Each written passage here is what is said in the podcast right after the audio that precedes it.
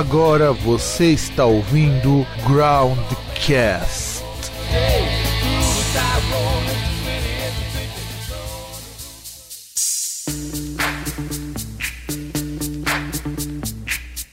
Yo, VIP. Let's kick it.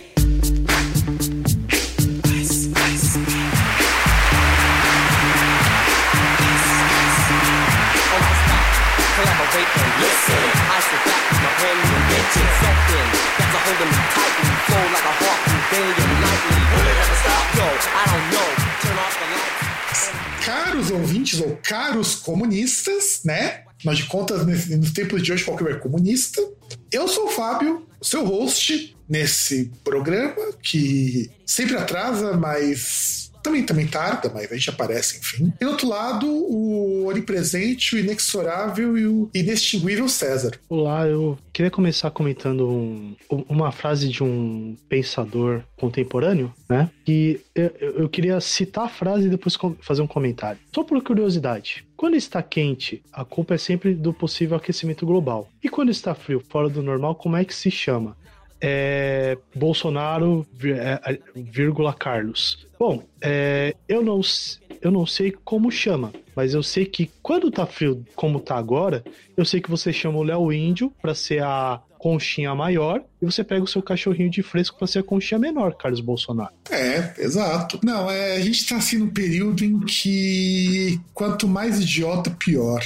O, o engraçado é o seguinte, o cara não consegue perceber que assim, o, a, a questão do problema em relação a, ao clima não, não é que tipo, ah, é aquecimento global porque está quente. É porque há um descompasso na em como está o clima. Por mais que, por exemplo, é, tava até vendo aí hoje, estão falando que para a média da, da climatologia, o, as temperaturas desse, desse último mês aí de julho, elas estão dentro da média histórica. Sim, só que, por exemplo, ah, pelo menos temperaturas no Brasil, né? Falando assim, questão de frio, na verdade acho que era até de São Paulo mesmo, tava, tava dentro assim do, da, da, da, da média histórica. Mas, cara, você vê num ponto que, por exemplo, o- os extremos estão ficando de uma forma muito idiota, sabe? Por exemplo, tá fazendo 50 graus no Canadá. Não, você quer ver uma coisa? mais- é, Por mais que verdade- seja verão, tá fazendo 50 graus Sim. no Canadá. cara. Sim, não, e na verdade é assim, que eu tava conversando com a minha mãe. É, já teve épocas quando ela era mais nova de ter frio assim em São Paulo. Se você parar pra pensar, a gente. Olha que coisa engraçada. Quando ele fala assim,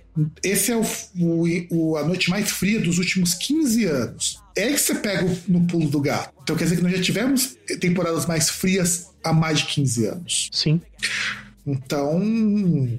É que assim, 3 graus em São Paulo não é muito comum. 3. Teve um lugar que fez 1 grau aqui. Não, é, te- teve. Se não me engano, tem lugar aí em São Paulo que teve temperatura negativa. Temperatura negativa. O que é uma temperatura que a gente já teve em muita época. Assim, por um ou outro dia. Talvez sua mãe conheça, daí a minha mãe sabe muito bem disso. Que já teve assim. Quando eu era mais novo, tinha lá meus oito anos. Inclusive era um terror porque minha rinite atacava, ficava mausaço. De fazer 12 graus, 13 graus, era super comum e era muito frio. Depois, quando eu fiquei adolescente, a gente parou, a gente só teve calor e menos calor. Cara, eu, eu lembro a época que eu fazia Senai, pior coisa que tinha, assim, pelo menos reclamava, porque assim, tinha aula. Quando eu fazia Senai era diferente. Você ficava ali período integral e aquele esquema. Um período você fazia a parte de teoria, outro período a prática. Entre a, a parte de teoria, você tinha aula de educação física, que é pra você se manter ativo tal, essas coisas. Cara, o que tinha sempre era aquele esquema, por exemplo.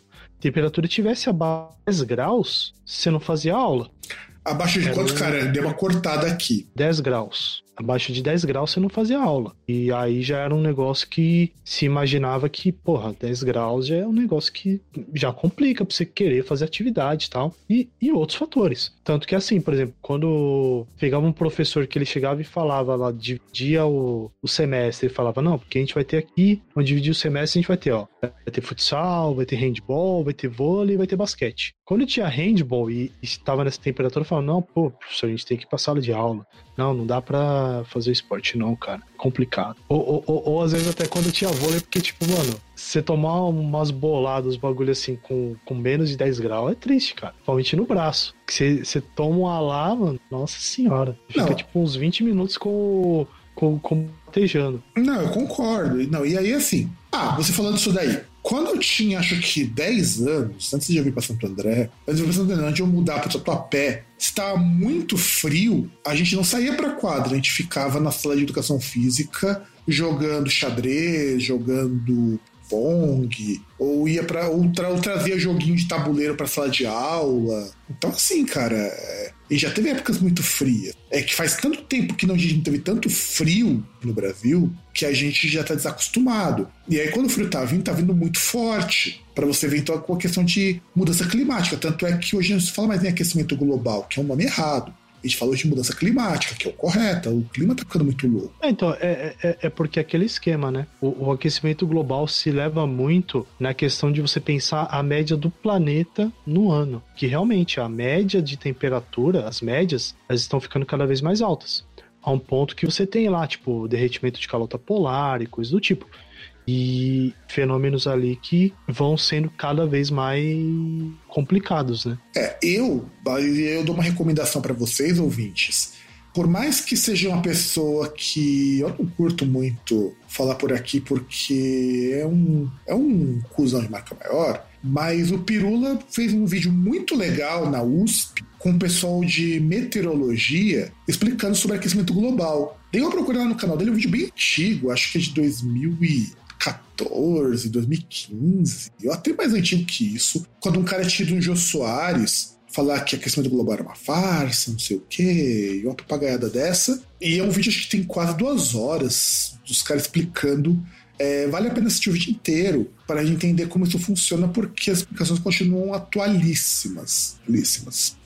E bom, já que nós estamos falando de farsas, Vamos falar de hoje, afinal de contas, é o programa 171, que é um número mágico maravilhoso para quem é brasileiro, porque nós vamos falar de farsas musicais. Rapaz, tinha muita coisa que eu precisava selecionar. Na hora eu não lembrava de tudo. E depois eu fui fazer pesquisa, bicho, tem muita coisa legal pra gente comentar. Não sei se vai dar tempo de comentar tudo como eu gostaria. Mas vamos começar e vamos fazer o seguinte, César: a gente vai selecionando, eu seleciono um, depois seleciono outro, até acabar todos aqui. E eu, eu quero começar com o Mini Vanille, porque faz parte do documentário que eu assisti esses tempos, o This is Pop, não porque fala deles.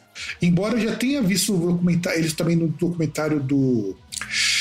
É, da história do hip hop, também, os dois da Netflix, inclusive. Qual que é o problema do Milli Vanilli? Inclusive, quando eu sugeri isso daí, vocês lembrou justo deles, né? O Milli Vanilli era uma dupla de negros lá da Alemanha. É até estranho quando eu vi que eles eram alemães, porque para mim eles eram americanos. Na minha cabeça, o Milli Vanilli era americano. E acho que se você olhasse para eles, você acharia também que eles eram americanos, porque tinha muito. O jeitão de música que eles tocavam era muito música de americano. Mas o Billy Vanilli é alemão. É que nem o Lubiga. O Lubiga eu achava que ele era caribenho, assim. ele é alemão. E aí foi lançado o All or Nothing em 1988, que por conta disso, os caras estouraram o mundo inteiro com a música pop, aquela coisa meio RB, meio hip hop, hum, aquele pop. Estourou. Estourou numa época que Michael Jackson fazia muito sucesso, o Boys to Crew tava, o Boys to Men tava começando a fazer sucesso, o New Kids on the Block tava assim estouradaço nessa época. Que mais grupo pop que tava nesse meio? Você consegue lembrar, César? 38? Cara, não consigo lembrar, assim. Que eu lembro que até, uh, até uma coisa que a gente até associa que eles eram americanos, é que bastante artistas, assim, de, artistas de música negra também estavam no auge, né? Sim, por isso que hip hop e, então... até mesmo, e até mesmo um pop mais próximo da, da música negra, lá do R&B também, né? É, exato. Inclusive, um dia, não é para já, eu queria muito fazer um programa aproveitando esse gancho do quanto que o, os negros foram muito usurpados nesse rolê todo. Um beijo, Backstreet Boys, que foi, fizeram cover muito mal feito de Boys to Men e ficaram ricos, enquanto os caras hoje faz show em cassino. Sendo que os caras do Backstreet Boys não sabem cantar. Essa é a bem da verdade. É verdade, gente. Verdade, é. E aí, não, tem mais coisa que a gente sei com música negra que eu já vou comentar sobre isso, mas você já deu um gancho maravilhoso para explicar sobre isso daí. E aí, quando chegou nos Estados Unidos, o disco All or Nothing passou a chamar Girl You Know It's True. E, puta, mano, essa música todo mundo já ouviu em algum momento. todo mundo já ouviu, todo mundo já conhece essa música. E, e é uma faixa que já tem, ó, pra vocês terem uma ideia, hoje tem, na data desse programa, já tem quase 600 mil reproduções no Spotify. Então você já Eu acho imagina. incrível ter isso no Spotify, cara. Tem, cara, porque assim, o problema não é a música. A música deles, ok. O problema de deles serem farsa não é isso. Então, o, o problema é toda a farsa, né? Mas enfim, vamos, vamos continuar. Porque a gente precisa contextualizar. Então, ó, e eles continuaram fazendo sucesso. Continuaram com Blame on Rain, Baby Don't Forget My Number, Girl Gonna Miss You. Tudo isso lá para os anos de 80 de 89. E aí, beleza, né? Tava na hora de, de eles fazerem um show, né? Eles foram lá para Bristol e Connecticut lá em julho de 89. E aí deu ruim. Por que deu ruim, César? Explica pro nosso ouvintão por que, que deu ruim quando eles foram fazer um show lá. Então, por que deu ruim? Porque o, no, no- no que que se baseava a carreira dos caras? In- Inclusive tem, tem uma, uma sátira sobre isso no Everybody Hates Chris, né? Tem, tem. que o Drew ele vai fazer um show lá de talentos, né? Enfim, tem lá um episódio lá, ele precisa encher um saco lá dos pais pra poder, numa época que tava sem grana, pra poder comprar um terno pra ele poder se apresentar no, na, no colégio e ele ia cantar. Vai falar, pô, Drew, mas você não sabe cantar. E aí, beleza, tá, vai passando o tempo e depois, quando o Drew vai fazer a apresentação lá com o terno que ele conseguiu e tal, ele dubla. O playback rola e ele canta. Tanto que mostra os caras, faz... ele fazendo isso, aparece dois negão ali e fala, caralho, é isso, não sei o que. Que era justamente o Milli Vanilli. Que o que aconteceu?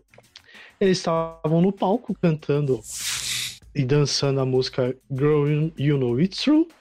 E de repente o som ficou travado, né? É, tá, tudo bem, o, o ouvinte aí, a maioria dos ouvintes não vai lembrar, mas quem é um pouquinho mais velho aí da época do, de mídia física, CD, vinil, vai lembrar que quando o disco tava riscado.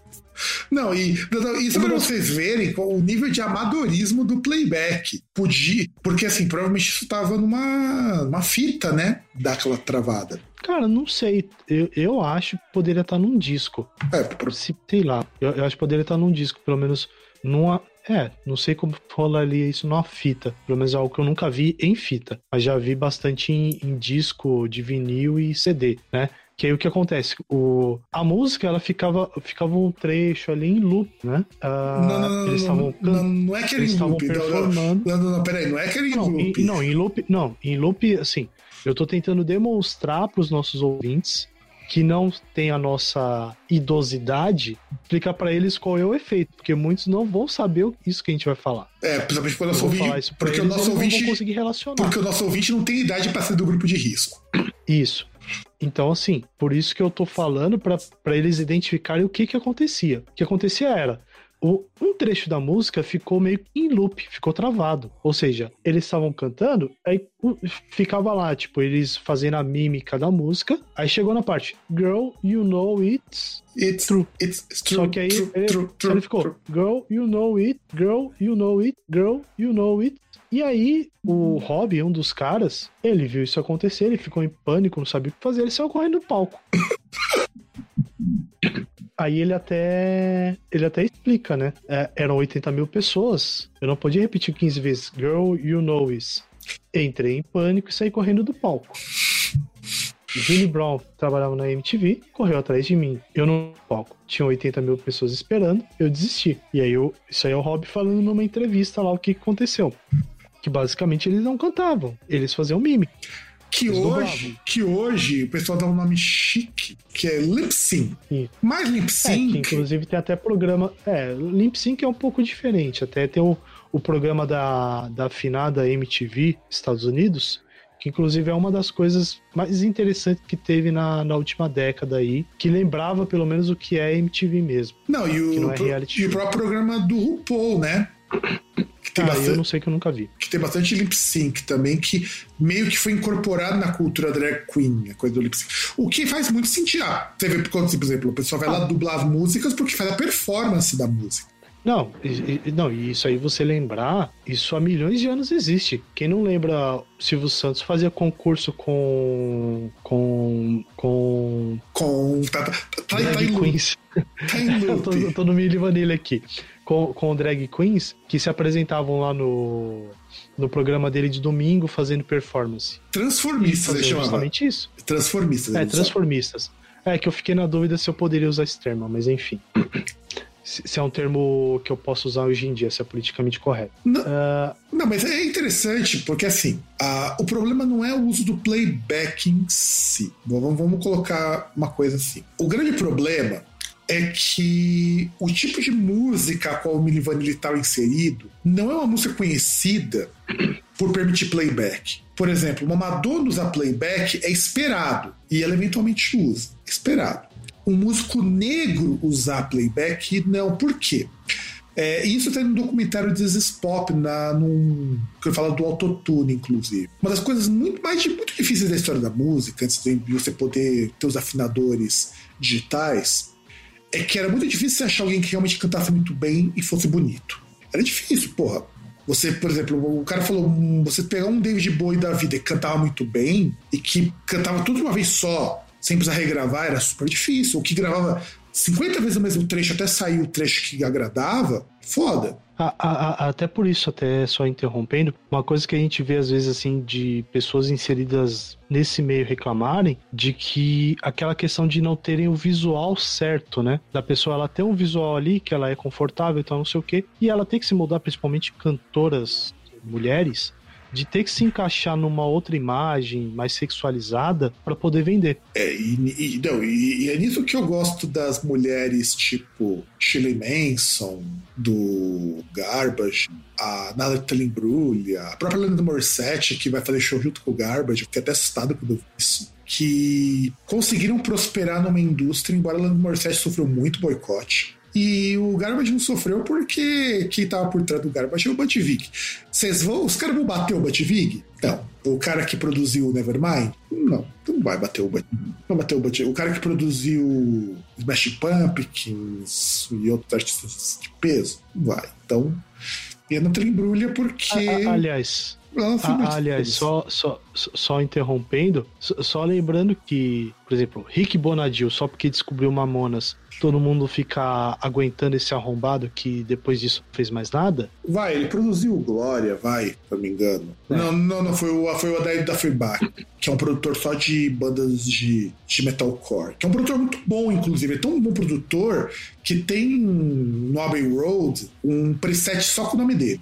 Então, voltando, o Rick Bonadil, que depois do Mamonas não fez mais nada, prossiga. Não, então, e aí, é, o grande problema é que a música negra era conhecida por músicos serem muito bons vocalistas, harmonizar muito Sim, bem a voz. pela, pela tradição gospel, coisa do tipo. Pessoas que, que, que, cantavam e aí até mesmo encontravam bastante dificuldade de cantar em igreja, coisa do tipo, e se transferir pro show business. É, então, e você tem que pensar, por exemplo, Billy Vanilli tá inserido num universo onde você tem o Michael Jackson, que ele cantava, e cantava muitíssimo bem, ele era um excelente cantor. Prince. Prince, bem lembrado, cara, bem lembrado do Prince. Tá vendo? Era um exemplo que a gente podia ter citado, também tava no auge nessa época. Se- se- Sem, sem contar outros aí anteriormente, né? Tem um seja, e era algo e era algo que assim já tinha uma história. Tem o Prince, tem o New Edition, que era um grupo que veio na- antes do New Kids on the Block, a primeira boy band, boy band mesmo, que foi inclusive que Sim. deu origem ao Boys to Men.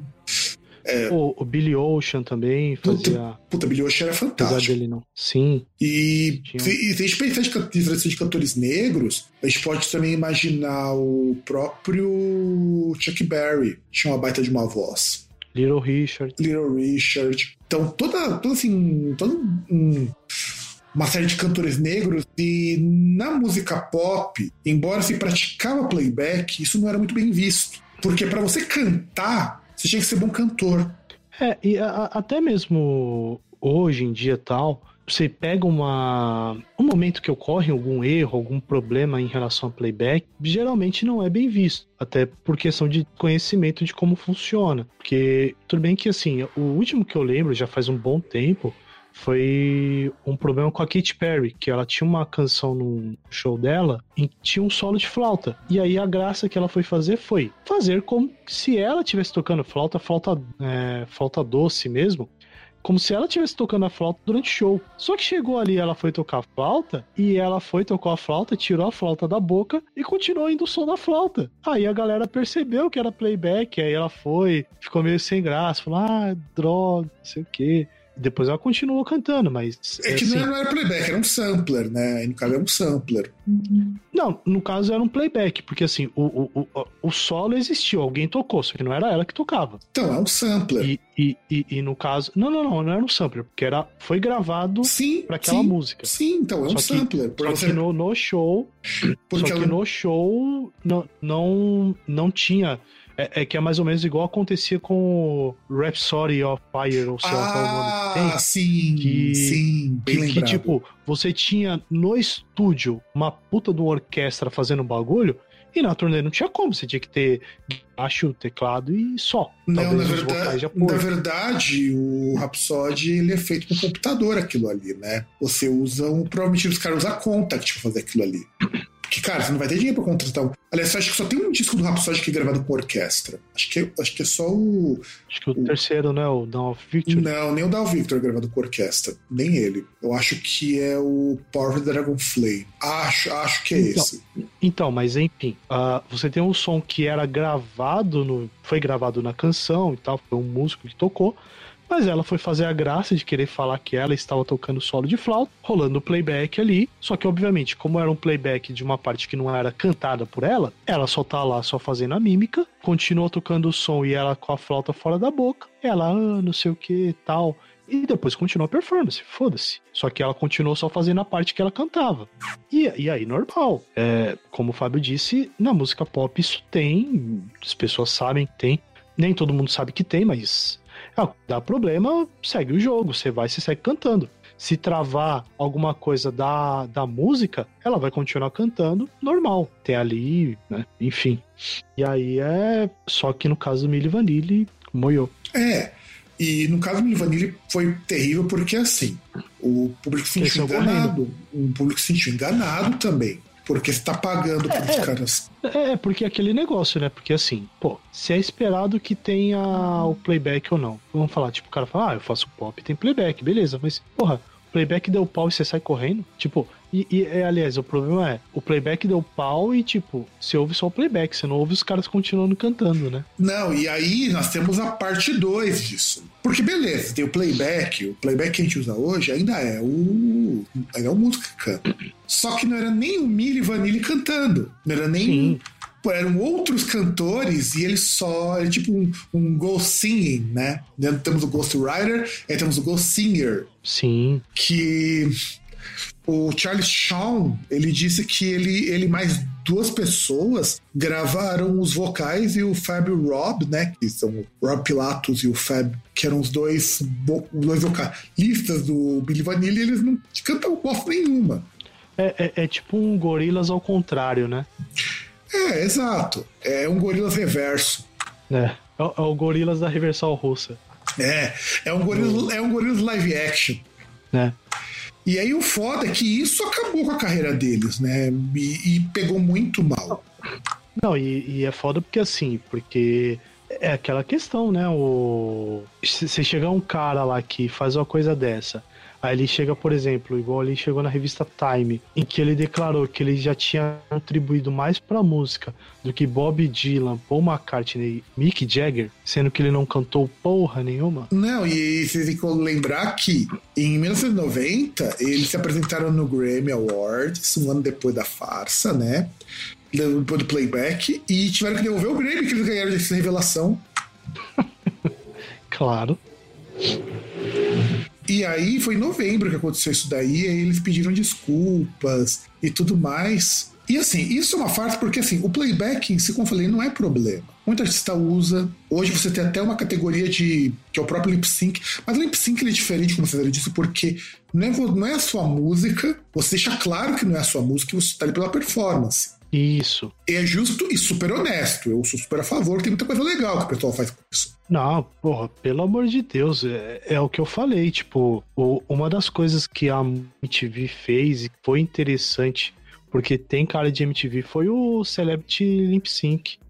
Não, e mesmo aquele escroto do, do Silvio Santos, era super interessante, mesmo com todas as piadas homofóbicas que ele fazia, o espaço que ele dava para o público gay, né? Porque muitas pessoas eram gays, não todas, mas muitas pessoas eram gays. Não, então, mas, mas eu acho que aí é, é aquele negócio, né? Pelo menos é que hoje ele é retardado. Não, é sempre E foi. Naquela época. Então, é que naquela época era, era um reflexo daquela época. Era a- aquilo que ele fazia era aceito. Era, era aceitável. Sim, era aceitável. É que, que hoje ele é um doente mental. Não, e aí É, ele é ele- rico, né? Então, Não, rico, nossa, todo não, não, fala. não, não. Ele perguntava umas coisas do tipo assim, onde que escondia a pica, meu, quando colocava roupa. É.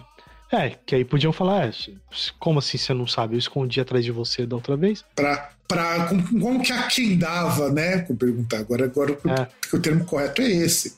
Sim. Como que a quem dava a É, neca? era- que na verdade era só uma variação dele perguntar e o bambu, né? É, é que Ele queria ouvir a, re- a mesma resposta. tava muito curioso pra saber como que a quem dava a neca, né? Então era isso. M- Mas é aquele negócio. é, até essa questão do, da- do, do lip sync e tal, é, que nos permite uma coisa maravilhosa, como o Terry Crews é, cantando Você Fight vai the Power. power. Você vai the power. Puta que pariu. Não, e aí, a questão do lip sync pegou tão pesado com o negócio do Milli Vanilli que quando a Britney Spears foi pega fazendo, é, fazendo isso, pegou muito mal. Mas ó- olha que coisa bizarra, né? Embora a Britney Spears hoje tá com um problema muito sério e, e eu torço muito para que ela consiga se libertar daquele corno do pai dela, né? Porque, puta, mano, tá foda. Mas não pegou nada.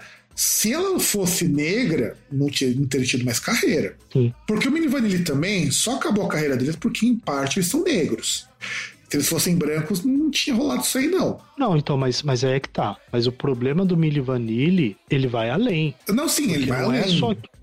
Por- porque, por exemplo, ah, deu problema da Britney Spears no playback. Mas é, ela canta, ela tem uma carreira. O problema é, os caras não cantavam. É, não, e tanto é que eles se apresentaram no Grêmio um ano depois. Tudo bem, porque, como eu falei, playback ele é aceitável, mas, assim, aceitável, mas ninguém assume. Tanto é que hoje uma prática que o pessoal se gloria muito é de dizer, eu canto as músicas. A Beyoncé canta as músicas, por incrível que pareça. Sim, Beyoncé, a Rihanna.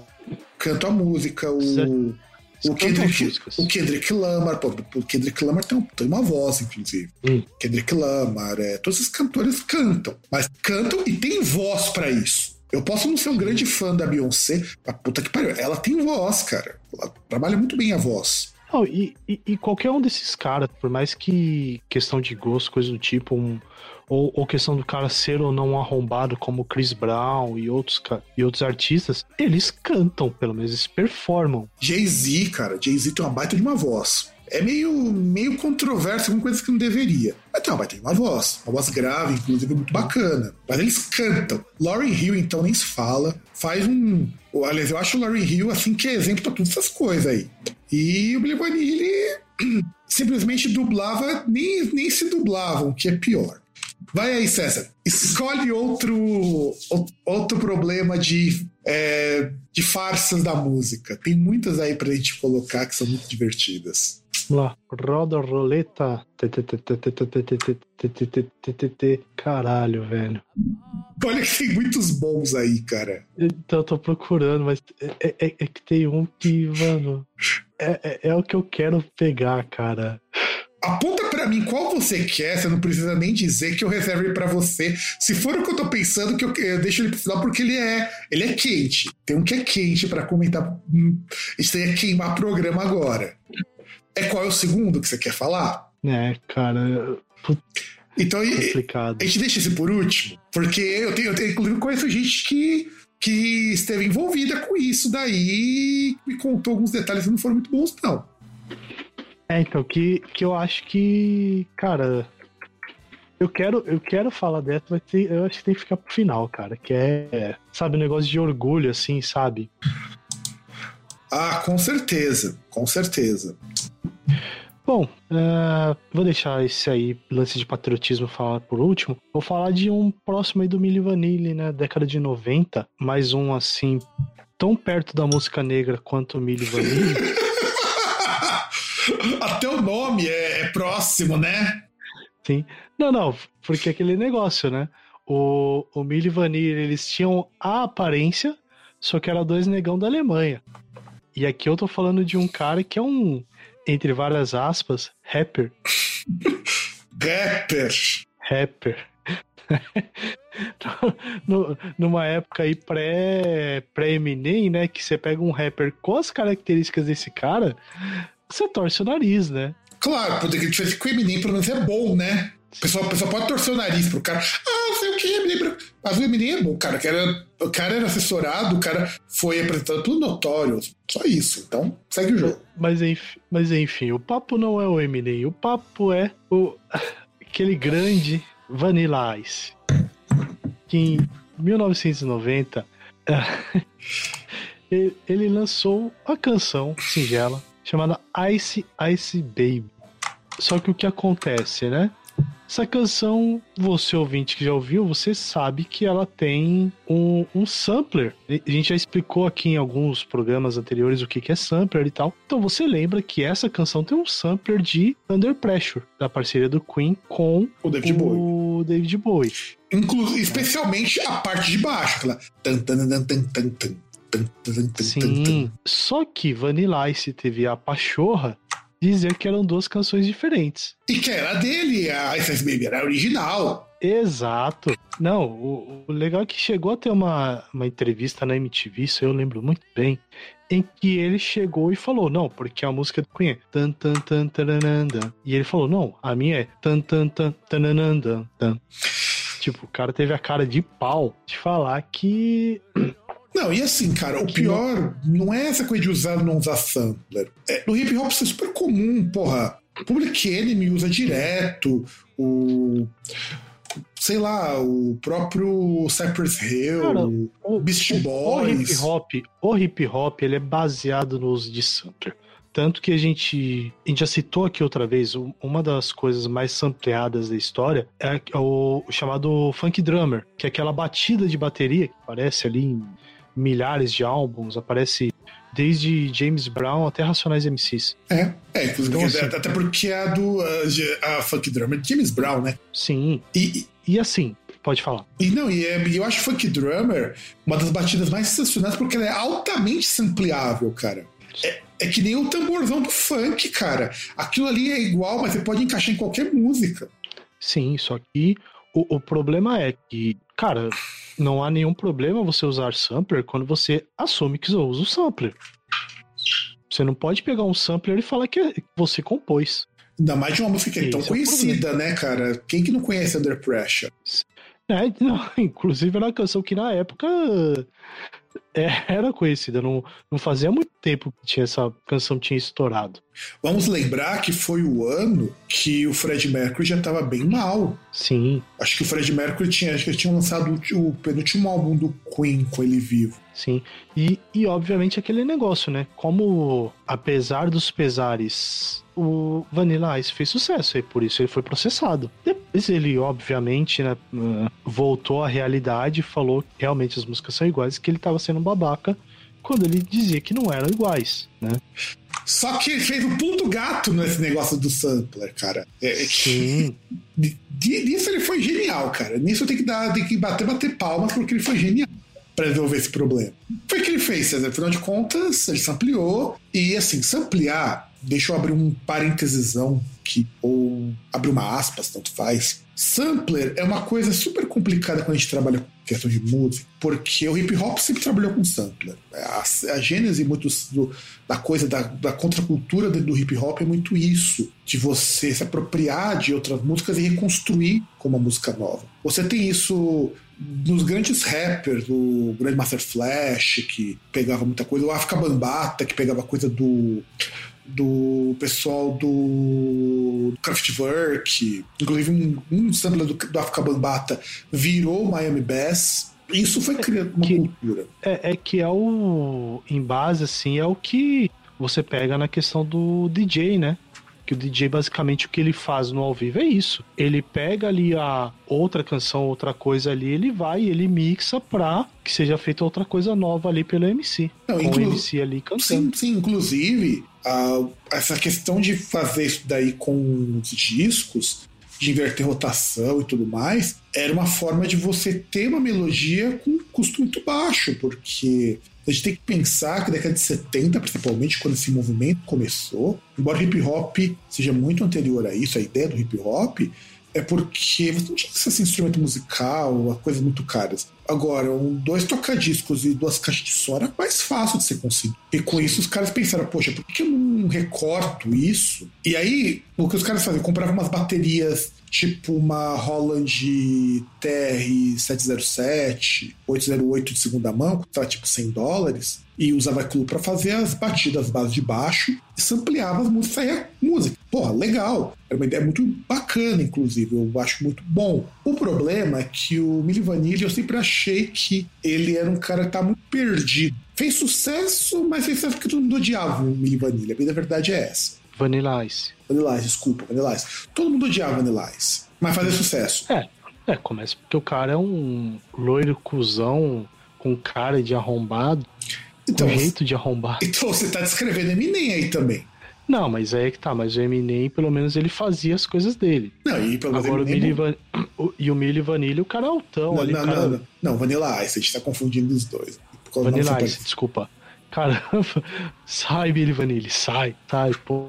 O, o, Vanilla Ice é o cara mais alto ali e tal, meio pose de. aquela pose de pombo, tá ligado? Pra fora, tipo, ah, sou fodão. É, ele, Então, pare- assim- ele parece muito um cantor de boy band. Ele tem muito cara de cantor de boy band. E assim, nada contra. Aí qual foi o pulo do gato que ele deu?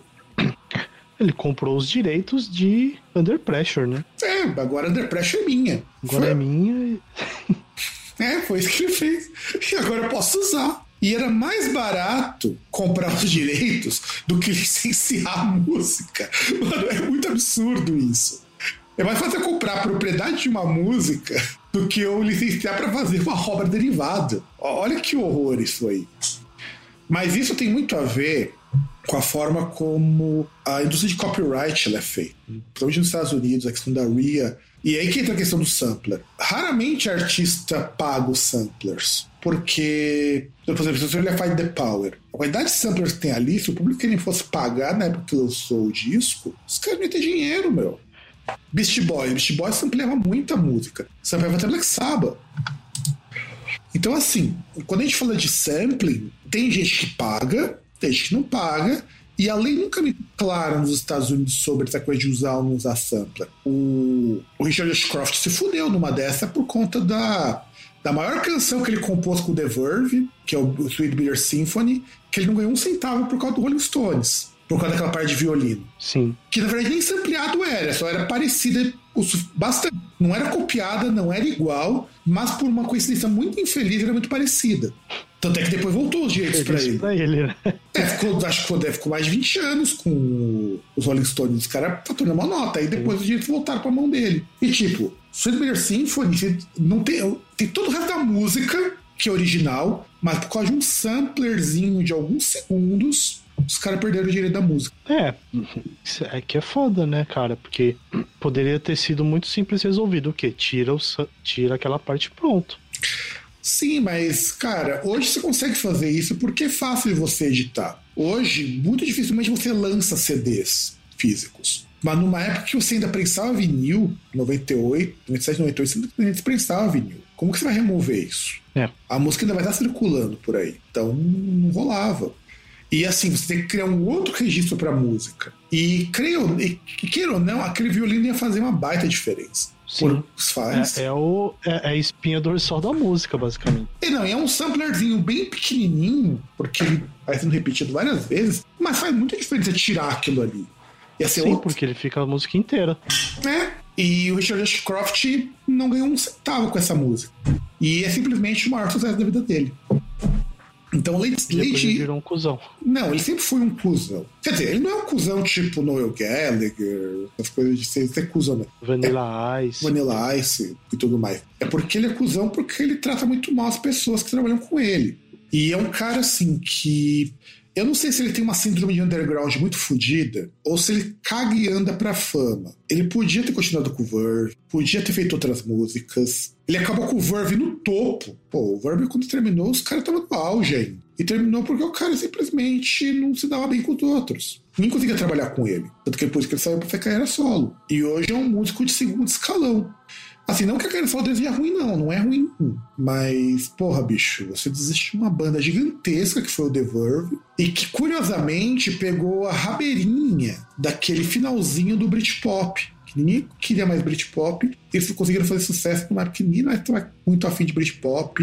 No... O pessoal estava mais afim de uma coisa um pouco mais barulhenta e eles conseguiram pegar a rabeirinha. Então, o Verve foi um grande exemplo de, de caso de sampler que deu errado. Um outro sampler que deu muito problema foi quando acho que foi o Criolo, não lembro se foi o Criolo, foi algum desses rappers assim, que misturou com o MPB, que pegou um sampler de MPB, que ficou muito nesse limbo se ele ia ter que pagar ou não direitos. Eu acho foda, cara. É. Aí vamos para mim, que. Cara, eu acho que assim, é... deixa eu ver, eu, eu, eu, vou pegar um que eu acho que assim, a história ela é no mínimo peculiar. Lá nos Estados Unidos, deixa eu contextualizar a primeira coisa o nosso ouvinte, talvez ele não, não saiba. Existiu um movimento que, que deu um nome assim que eu acho ridículo, mas tem gente que usa até hoje, chamado de Black Gaze. O que, que é o Black Gaze? é, black metal com shoegaze, tipo Alcest, tipo. Ah, eu pensei que era um shoegaze feito por pessoas negras. Podia ser também. É, embora uma das pessoas do. Acho que do Blood Valentine era negro, tudo bem. Hum. Mas assim, aí inventaram esse rótulo escroto que é o Black Gay. Não pegou, mas tem gente que usa até hoje. E na China tem muita banda desse jeito. Tanto que você tem até compilações Inclusive, tem até uma banda brasileira numa dessas compilações. E é até interessante, cara. Eu tenho amigo meu que não curte muito essas bandas assim, meio shoegaze, meio black metal, porque acha que é uma coisa meio preguiçosa. Porque tem o Death Heaven, mas e o Death Heaven eu acho uma banda meio bosta também. Mas tudo bem. Gostei. É porque acho que é meio preguiçosa. É.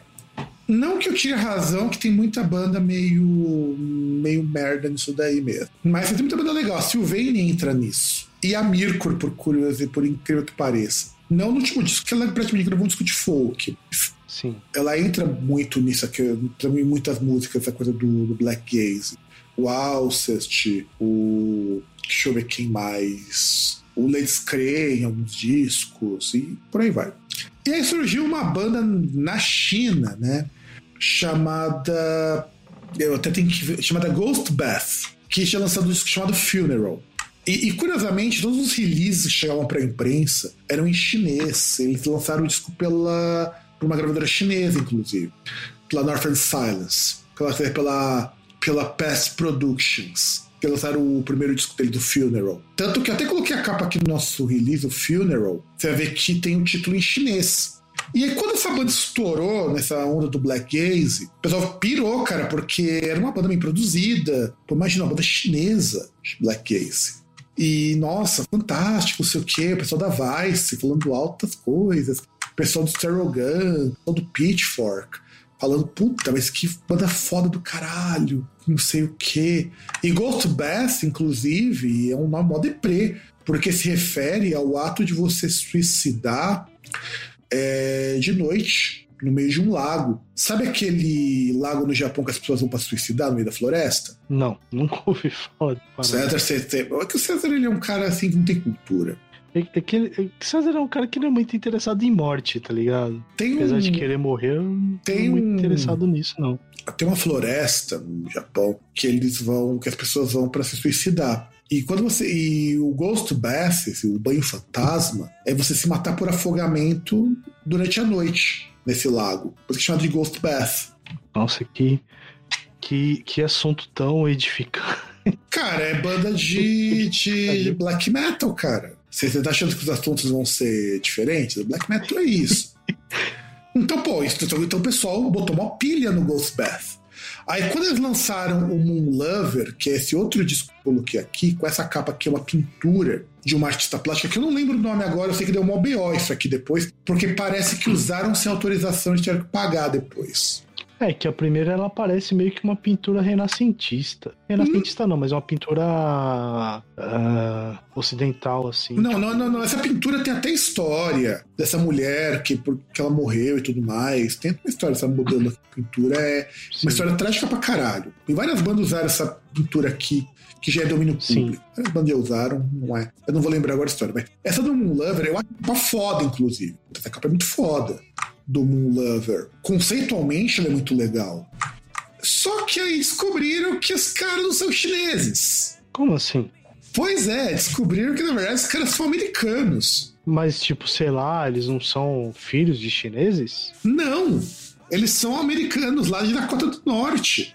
Ah, mas eles não são mais ou menos igual os caras lá do Burreria, que tem alguma ligação longínqua? Hum, não, mas o cara do Brujeria, alguns são mexicanos, inclusive.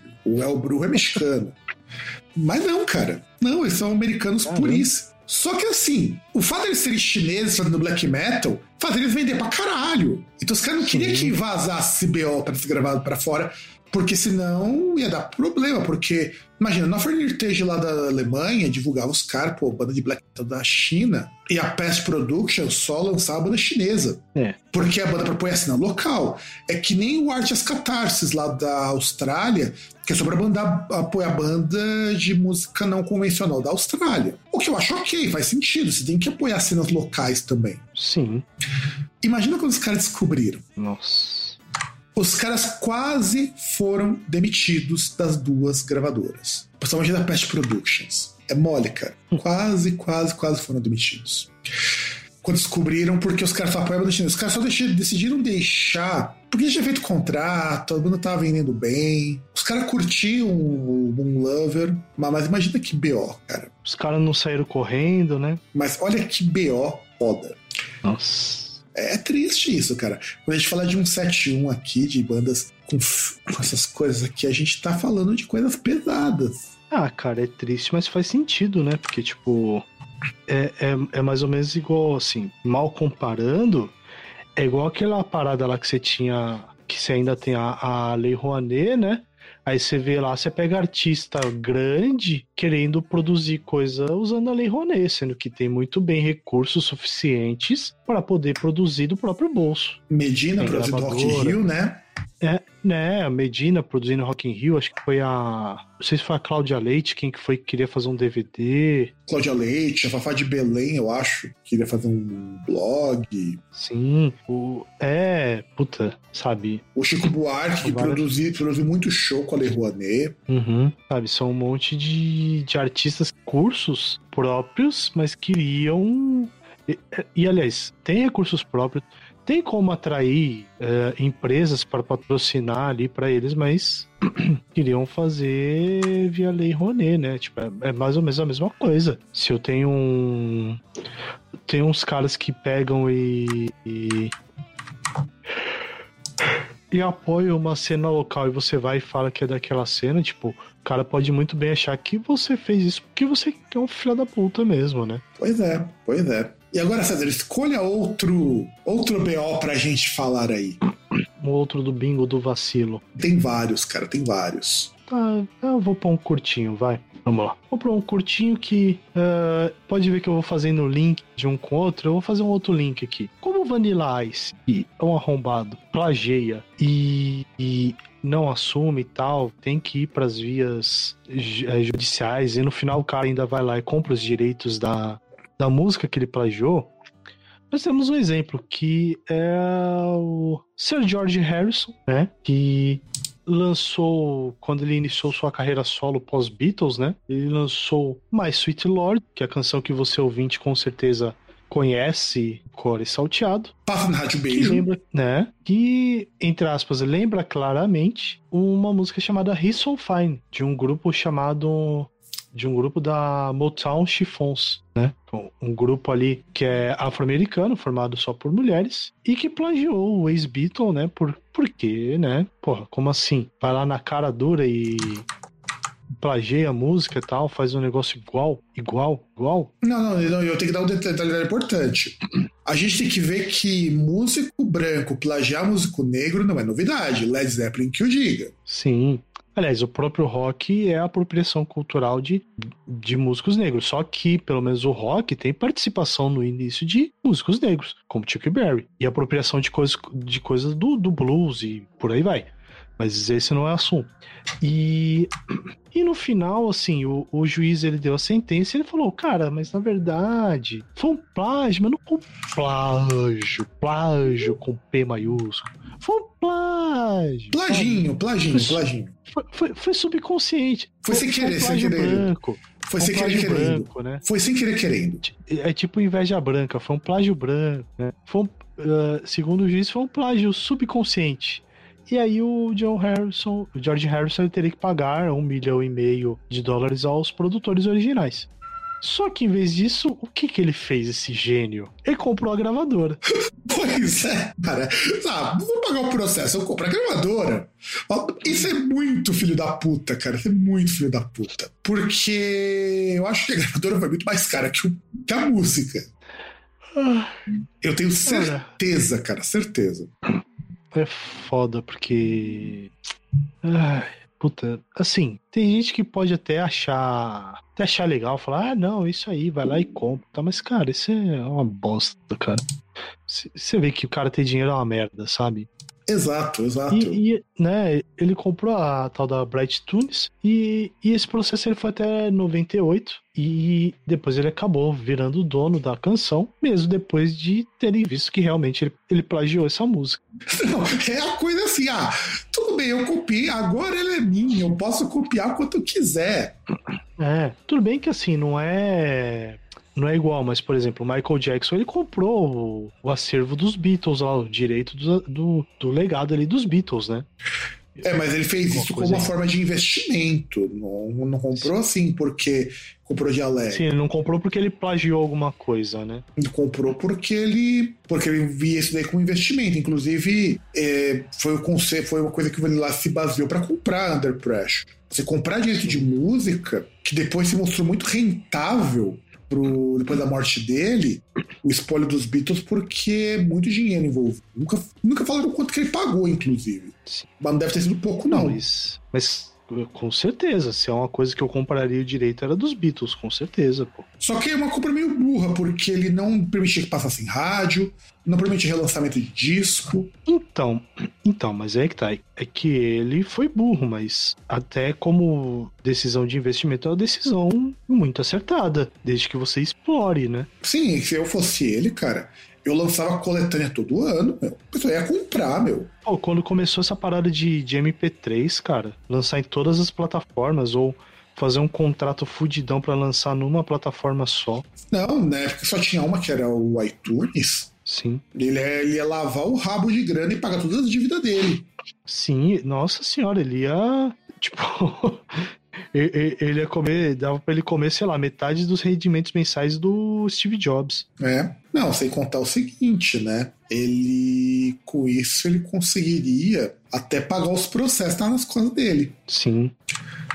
Mas aí, vamos lá, porque tem bastante pra falar, cara, e o programa já bateu uma hora de gravação. Eu vou falar mais um, embora tem dois aqui que eu queria muito falar, mas fica pra uma próxima, e a gente vai falar do, do, do, do vamos dizer assim, da cereja do bolo, aquela que a gente vai deixar por último, porque vai dar muita repercussão pra gente falar. Mas antes eu vou falar do pagamento de Jabaculê, que deu ruim, cara. E, cara, isso é foda, porque essa é uma prática das mais merda que existe na indústria fonográfica. Porque assim, E não é, e não é só no Brasil. e não é só no Brasil, né? aliás, nem começou aqui, né? Não começa aqui. O que acontece, deixa eu explicar o que que é o famoso jabá que o Lobão vivia reclamando, que inclusive explicar por que as músicas dele nunca tocavam em rádio, por que, que rádios muito popularescas tocam sempre as mesmas músicas e tudo mais. Porque as gravadoras e os empresários compram espaço nas rádios. Então, por exemplo, eu pago, assim, sei lá, um valor de 300 mil num mês. Porque os valores são altos assim, tá? Pense que o valor é baixo, não. O valor é bem alto. E eu quero que minha música toque seis vezes no dia.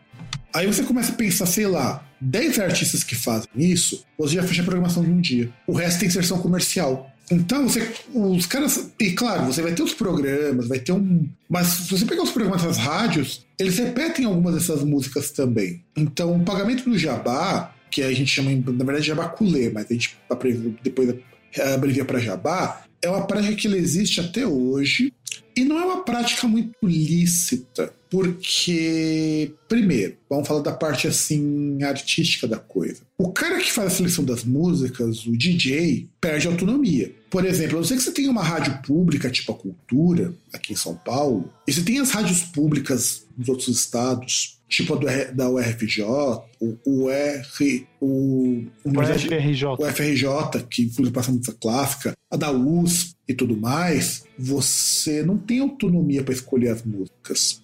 Você tem que tocar o que o dono da rádio te pedir dentro do que for pago. E ali depois você encaixa outras coisas. Então, a gente está, por exemplo, num período aqui no Brasil em que só se divulga sertanejo, o que cria a impressão de que sertanejo seja a única música pop no Brasil. O que a gente descobre mais pra frente é que a música pop no Brasil é muito mais funk do que sertanejo. Aliás, o, o pior é isso, é, assim, é o que dá a impressão que as pessoas ouvem isso porque um, um dos grandes. Uh, uma das grandes ilusões que se tem com a questão do jabá é que aquele, aquela coisa que toca mais é, é a coisa que as pessoas estão ouvindo porque elas querem ouvir. É, e isso é diferente, por exemplo, do que rolava na MTV Brasil até os idos do começo dos anos 2000, porque depois dos anos 2000, que eles abriram a MTV, você começa a ter muita influência do Javaculê nos, nos discos MTV. Porque se você empurra pela rádio, automaticamente isso vai aparecer por, por repetição. As pessoas vão assimilando isso. Mas nos top 10, top 20 da MTV, tal, você não tinha muito desse jabaculês. Você tinha muito mais música que as pessoas realmente queriam ouvir. E é uma... Até por isso você tinha estilos diferentes tocando. É, exato.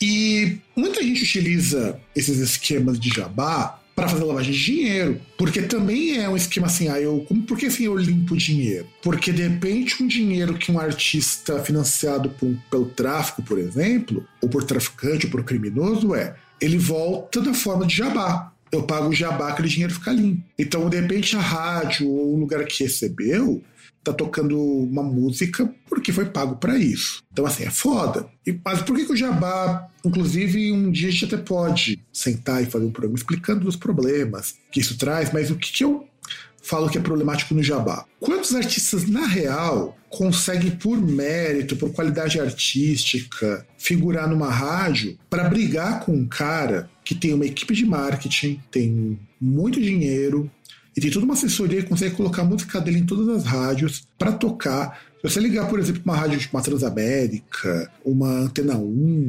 uma Jovem Pan, são rádios que têm muita audiência, vão ser sempre os mesmos artistas. E no Brasil, muito dos artistas de sertanejo, porque eles criam uma, uma demanda que não existe. Nos Estados Unidos, essa prática é chamada de payola, payola no caso. E ela é proibida, ela é ilegal desde 1960. Porque qual que é a alegação? Porque isso é considerado fraude. É, porque tese você fere a livre concorrência, né? Sim. Nos Estados Unidos, a questão da peiola, ela começa em 1930, né? Porque, na verdade, o pagar a, a peiola com o Your Hits Parade, porque como que o Hits Parade determinava qual era a música que estava no topo? Ele não tinha método. Depois de uma investigação, descobriram que era quem pagava mais. Então pra você ver como a coisa era bem, bem merda. E isso é ruim porque até 1950 o Payola ele não, não permitia que, que artistas novos aparecessem. Então ficava muito vantajoso você divulgar uma música e ser pago por isso. E aí o que acontecia? Beleza, eu, eu tinha a questão da jukebox também, que você tinha que pagar para tocar música. E curiosamente as pessoas recebiam pela música executada nas jukeboxes. Só que olha que coisa interessante. Na jukebox rolava rock and roll. E rock and roll, ela não tocava nas rádios, porque era considerada música de preto. E aí os caras pagavam para tocar rock and roll, porque não ia ter outro jeito de tocar essas músicas. E tem várias maneiras de você chegar na questão da peiola. E, e a lei da peiola, ela.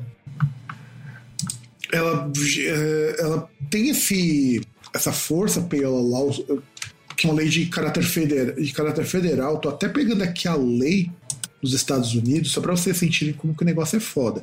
Eu acho que no Brasil tem alguma lei parecida. Eu acho que tem, não tenho certeza, mas eu acho que tem alguma lei parecida. É, porque assim, como as rádios assim, são todas concessões públicas, você receber para tocar artista fere a coisa que é da concessão pública. Tanto é que você pode, você pode preencher um formulário. Tem até aqui um, um formulário que você pode preencher, que se você tiver com suspeitas e tudo mais, ó, foi o Eisenhower que, inclusive, fez o FICC, que é essa lei contra a peiola. E isso aconteceu, e assim, isso aconteceu, e aí beleza, né? Você tem a lei da peiola, que é considerada crime federal, e por que, que ela, e depois que foi considerada crime federal, começaram a a investigar um cara que é conhecido, o Alan Freed, que é conhecido como Moondog. Não confundo com o Moondog músico, que é um cara mais, mais local, que inclusive já, tá, já também já morreu. Foi ele que criou o termo rock and roll. Foi o Moondog. Ele que ajudou a trazer o rock and roll para as rádios. E ele foi acusado, depois foi dado como culpado, porque ele aceitava dinheiro para tocar alguns artistas nas rádios, um ano antes. E assim, ele recebia o pagamento diretamente da gravadora, porque aí que entra uma questão da peiola. A peiola não era feita para a rádio, era feita para o DJ. Então, por exemplo, como o DJ era quem escolhia as músicas para tocar, ele tinha autonomia para escolher, porque a rádio confiava no bom gosto dele. Aí falava assim: ó, te pago tanto. Tanto que era coisa assim: pagar mil dólares para tocar 30 vezes no mês a música. Parece pouco, não parece? Mas, é. você, mas você dividir por 30, essa música tocar pelo menos uma vez por dia. Pelo menos. E isso ajuda você, por exemplo, as pessoas a ouvirem mais no jukebox, você ter mais gente nos shows. Então, pelo menos uma vez por dia, dependendo do horário, evidentemente, você toca. E o pior é que o Moondog foi demitido, muita gente foi. chegou até a pagar multa, porque não, se não me engano, não dá prisão isso. Mas... Pode dar prisão, pode Uh, tá até pesquisando aqui, teve um artigo aqui falando de um processo em 2005 que a Sony BMG teve que pagar 10 milhões de dólares num processo em Nova York por causa disso. Então, uh, o, desde que aí fala, né, que são 40 anos que ela que era uma prática criminosa, com multas superiores a 10 mil dólares e até pena de privação de liberdade. É, mas nunca ninguém foi preso, até onde eu saiba, por peiola. Isso. É, mas você pegar uma, uma gravadora ter que pagar 10 milhões é foda. Mas, mas pra Sony 10 milhões é troco de pinga, cara. Sim, claro, com certeza. Ainda mais que foi quando teve aquela fusão com a BMG, né? É troco de pinga. A Sony é uma, das, é uma das maiores gravadoras do mundo, junto com a Warner e junto com a EMI. São três gravadoras muito grandes. 10 milhões é troco de, é troco de pão para eles, né? De pinga de pão. Aí é foda. E aí é assim. A gravadora faz até hoje. Só que tem uma estratégia que muita gravadora dos Estados Unidos usa, e acho que no Brasil deve ser parecido. Você compra como espaço publicitário. Aí, se no espaço publicitário tocar a tua música, não é crime. É. É, Isso... tanto que, por exemplo, você pega na década de 90, muito que pegavam lá de jabá, eles usavam a chamada verba de divulgação, né? É, que se chama antes do, antes do nome jabaculê pegar, é chamado de verba de divulgação. E assim, vamos agora ser honestos. Eu não sou contra você fazer um investimento para divulgação. Isso é correto. Tem que ter investimento em marketing, tem que ter investimento em publicidade. Agora, você forçar um espectador a, a ter sua música é foda. O Spotify tem uma prática muito parecida com isso. Sim. Quer dizer, não só o Spotify, o streaming em geral tem uma prática muito parecida. Dele te empurrar alguns artistas porque eles pagam pra plataforma. Não deixa de ser um jabaculê. Tanto é que, por exemplo, eu não curto nada do Ed Sheeran. Inclusive, eu acho a música do Ed Sheeran uma merda. De vez em quando ele me indica algum single dele que faz parceria com alguém que eu também não curto. Ah, com certeza é o algoritmo. Ele pega as coisas que você ouve e aí o algoritmo vai e coloca lá, então, porque talvez você goste. Então, tá, tá vendo como eu vou falar isso dos outros? Não, eu, eu concordaria com isso se fosse no lançamento no Descobertas da Semana. Mas nos lançamentos, que é só de artista que eu curto, não faz sentido. É. Porque o lançamento. Porque os lançamentos da semana, ele só vai pegar de artistas que eu curto. Ou projetos que têm alguma proximidade. Porque no Dicas da Semana não cai artista no Discovery. Não cai. Por que, que no lançamentos cai? Isso, e no caso do lançamentos da semana, não tem nada a ver com o algoritmo em si. O algoritmo só vai pegar os, os artistas que eu já curto e vai selecionar. Tanto que minha lista de Discovery Weekly é enorme, de dar às vezes 12 horas de música. Aí, Spotify, estamos esperando aí vocês pronunciarem. Entende? E eu, eu já bloqueei várias vezes falando, eu não gosto de Ed Sheeran. Ah, cara, é, tem, tem muita coisa que tinha que mudar para começar aquela interface merda no começo. Que tem coisas que você deveria poder escolher o que mostra ou não. Por exemplo, eu não, não quero nem um pouco que mostre podcast, porque só mostra podcast bosta. Não, mas, mas minha interface não mostra podcast no começo, pelo menos no celular. No, no celular, para mim, mostra. Mostra um monte, inclusive. Na minha interface, quando eu abro o Spotify e eu uso Android também, igual você, ele mostra as minhas músicas, que eu inclusive os lançamentos de CD.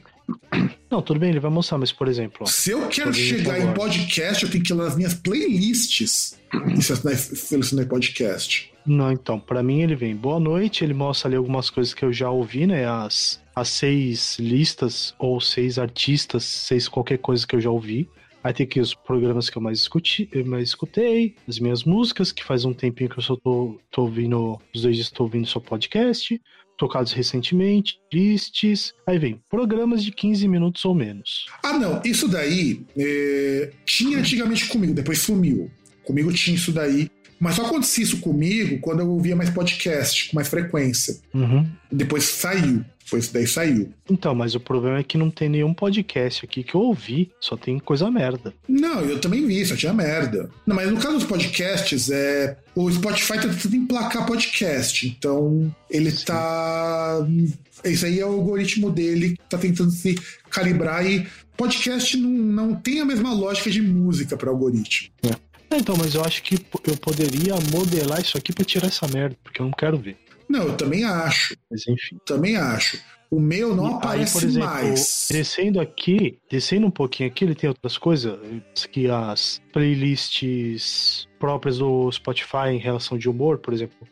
Como agora nós estamos aqui uma hora da manhã, tem aqui bons sonhos, aí tem a playlist pra dormir. Aí vem aqui, encontre sua criatividade. Aí vem mais podcasts, merda. Então, o meu Podcast não. do UOL. Então, o meu não tem esses podcasts porque eu tenho ouvido menos podcast. Quando eu voltar a ouvir mais podcast, vai voltar, porque essa lista ela é. O princípio do podcast do Spotify é ele ser adaptativo, não optativo. Então, mas, mas ah, eu voltei a ouvir podcast agora. E essas coisas aparecem há um bom tempo. Mas enfim, na verdade era só esse ponto aqui, só essa indignação que eu queria colocar. Não, a questão é que, por causa dos, indo dos podcasts, tem os podcasts do Spotify, que, por incrível que pareça, ele mal indica pra gente. O Spotify ele é, tão, ele é tão inteligente que ele indica os caras que pagam pra ele, mas não indica as coisas que ele produz. Ah, faz sentido. É muito engraçado Ele isso. indica o que, ge- ele indica o que gera renda pra ele. Óbvio, plataforma só tem prejuízo. Não é que isso tem prejuízo, é que o lucro eles investem. Então, é, a lógica é o seguinte: em vez de eles lucrarem, o que tem de lucro você reinveste. Então, o dinheiro rende. E, e a única coisa que, que eles indicam pra mim de podcast produzida por eles é o horóscopo. Eu É. nem falo nada. Não, mas o de podcast, o... a forma de eles indicarem é meio ruim. Se bem que foi nesse rolê que eu conheci um podcast de resenhas muito bom, que é o Dark Corner, que é o chama Dark Corners. Mas ele só faz resenha de disco underground. Foi aí que eu descobri que existe um, todo um submundo de dark ambiente. Uhum. Eu não sabia que tinha tanto artista que um puxava o outro, um fez projeto com o outro, e você descobre que tinha um mundo, uma, um, um panteão de bandas de Dark Ambiente que é uma coisa assim absurda. É foda. Foda, eu, eu achei foda. Mas o de podcast é meio zoado mesmo. E também pelo seguinte: tem muito pouco podcast de música que ele indica. Eu acho isso muito triste. Porque eu fui procurar já várias vezes podcast de música no Ground. Eu conheci o Vamos Falar Sobre Música, que é um podcast que eu até gosto. E é iro- ironicamente, ele é um podcast que lembra muita gente na pegada que os caras fazem. Inclusive a conversa é menos formal. Só que eles pegam para um lado um pouquinho mais pop que a gente. Eu recomendo, inclusive, bastante. O, o podcast Noise, né? Que esse que é chamava Merscast, mas deu problema com o Mersbo. Eles mudaram para acho que é Noisecast o nome do programa agora, que é só sobre grupos de noise. Vale muito a pena, mas é, e em inglês, inclusive. Esse e o Dark Corner são dois em inglês. Foi, foi o Dark Corners que me fez ver como que um podcast de resenha pode ser bom. Mas porque a pegada deles é um pouco diferente do que eu já vi em podcast de resenha. Às vezes eles chamam um especialista naquele disco, ou eles comentam a faixa, comentam a produção.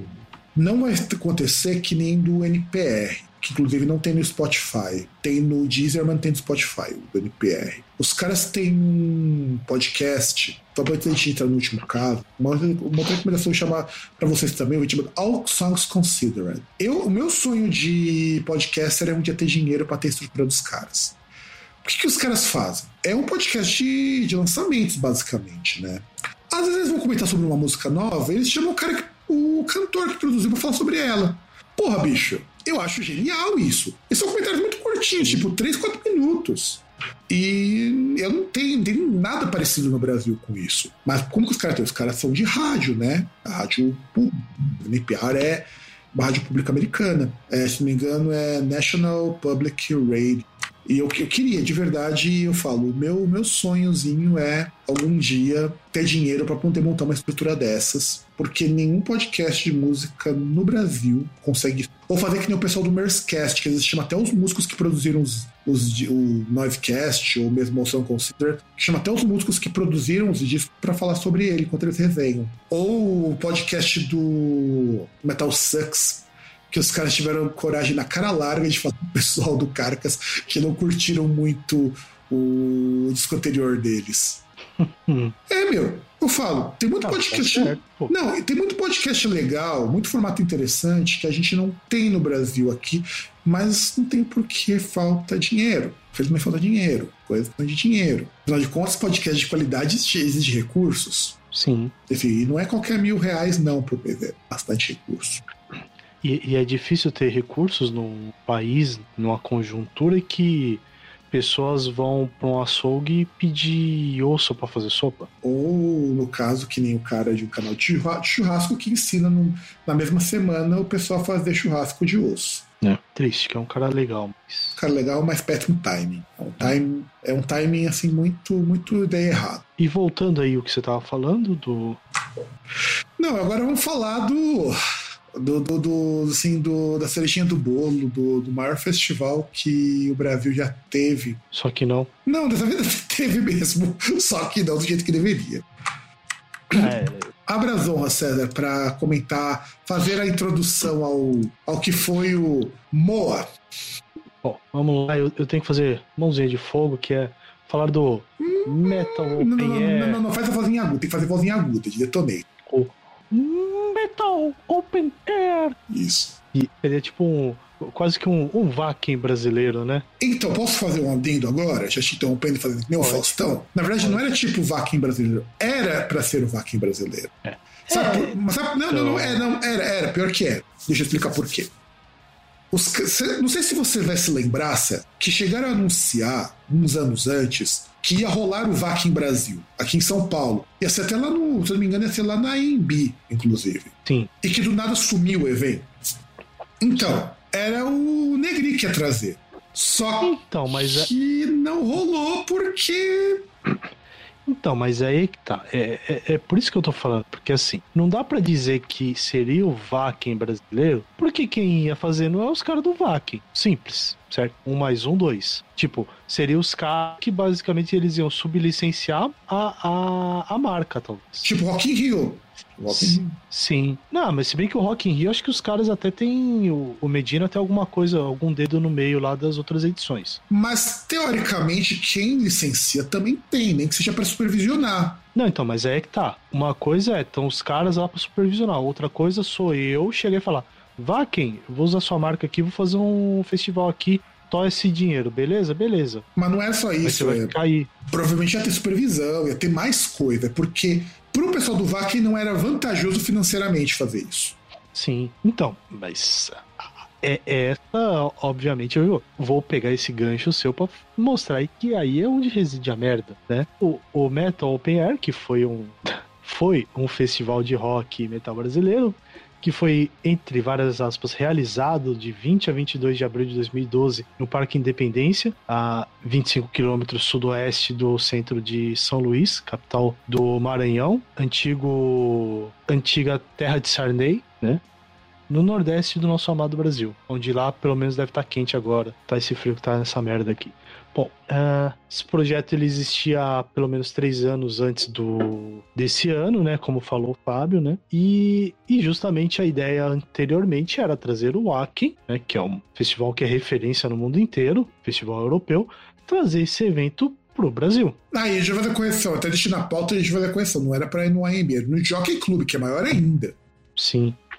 E era pra fazer depois do Lollapalooza ainda. Olha a pretensão dos caras. Acabou o Lollapalooza cinco meses depois, acho que ia ser pra junho, porque nessa época o Lollapalooza começava acho que em fevereiro. Sim. Alguma coisa assim. E em junho ou julho ia ser o o Vakin Brasil. Inclusive, esse era o nome, tinha cartaz, tinha folder. Eu lembro que nessa época, inclusive, quando eles anunciaram que ia acontecer, foi a época que a gente participava daquele fórum. Sim. Aí, bom, produtores ali do Vakin, né, os produtores alemães tinham um acordo firmado com a empresa Geo Eventos, que ia realizar o Vakin brasileiro em parceria com a Road Crew, com a revista Road Crew, seria no Jockey Club, como disse o Fábio, né? Bom, como obviamente tudo deu errado, né? Não teve a compensação financeira, os organizadores demoraram para ver aí, esse, esse acordo não, não foi para frente. Quer dizer, não tinha dinheiro. Não tinha dinheiro, os caras deram foda-se. E aí o, o Wacken Rocks Festival passou para as mãos de um produtor, o Christian Kramer, que é um produtor alemão que mora na Colômbia e é famoso por, por trazer turnês de metal para a América Latina. Inclusive, o cara, deixa eu falar sobre o Christian Kramer, ele é o cara que permitiu assim que muita turnê que passou pelo Brasil, ele que agendava, porque, por exemplo, vinha para Argentina ou vinha pelo Uruguai, fazia tudo tour e terminava no Brasil, pelo Chile e terminava no Brasil. Então a gente conseguia muito show barato porque não pagava passagem ou rachava passagem e porque você fazer um show com um voo direto pro Brasil é super caro. Então ele ajudou muito nesse período. Tanto que se vocês pensarem no período de 2010 até 2012, a gente teve muito show internacional nesse rolê, por conta de um, caras como ele. Mas continue. Bom, aí, né, obviamente, o, aqui a gente tem o inverso lá do daquele sucesso da UDR, né? O Christian, ele como ele está na Colômbia, ele pensou em seguir esse plano de fazer o festival no Brasil. E ele chamou o Vanderlei, no caso Vanderlei da história, que é Luiz Felipe Neg. E vamos frisar o nome desse cara, porque é, um importante, gênio. é importante, é importante. Luiz Felipe Negri, um, da Negri Concerts de São Paulo, né? Que é gênio, só que não. Que ele se uniu a um, a um rapaz chamado Nathanael Júnior, né? Que é um parceiro de shows dele do, no Maranhão. Aliás, é o dono da Lamparina Concerts, que até fechou por conta disso. O Nathanael ele produzia muito show de artista de rock, muito show de artista grande, inclusive. Ele tinha dinheiro pra caralho, o Nathanael. Não era um cara com pouco dinheiro. Nem o, o Negri. O Negri, assim, o pessoal tinha muita raiva do Negri porque os shows dele dava overbook, o pessoal lotava, vendia mais do que cabia na casa. E as bandas, algumas bandas tinham um tratamento meio bosta, mas rolava. Lá Destruction tocou aqui, inclusive, pelo Negri. Que ia tocar depois, mas por si. Sim.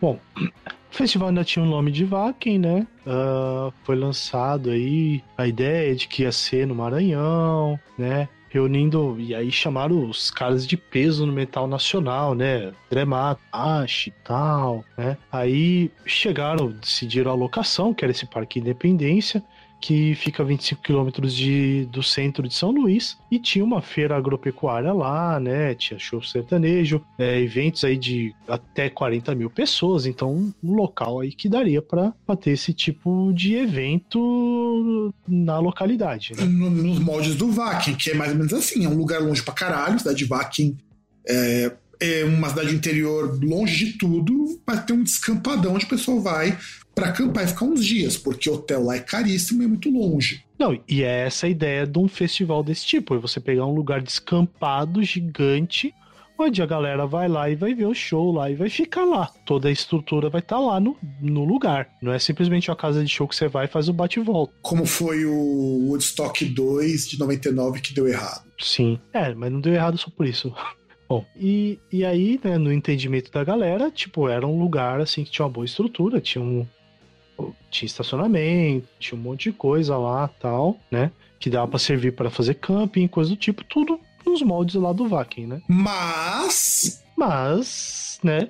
Os alemães descobriram que ia rolar essa história e falaram: não, não, você quer fazer o bagulho, faz, mas tira o nome Vakin. Inclusive deu mó rolo isso, porque no começo eles tinham anunciado como Vakin Brasil esse festival. Sim, só que o acordo com o Vakin já tinha sido desfeito, então eles não podiam usar o nome. Mas, enfim, beleza, né? Tipo, porra, tô vendo aqui o evento um evento desse porte bota o Rock in Rio pra mamar. E, e, atende aquela, aquele, aquele rockista que acha que festival de rock só pode ter rock. Melhor ainda, o festival só vai ter metal, né? Só vai ter metal, mas, só, só que começou a dar problemas, porque não foi só o VAR quem caiu fora. Não, então, esse foi o primeiro problema, né? Aí, beleza, depois que tiraram o nome, virou Metal Open Air, e aí começaram vários burburinhos, várias, vários rumores aí a respeito do festival, né? Uh, os patrocinadores estavam pulando fora, né? Por conta desses rumores. Até mesmo o governo do estado ali se recusou a, a liberar dinheiro para poder realizar o festival. E tanto o Negri ali quanto o Natanael eles estavam tendo dificuldade para juntar a grana que eles precisavam para poder fazer, tocar o plano ali e seguir.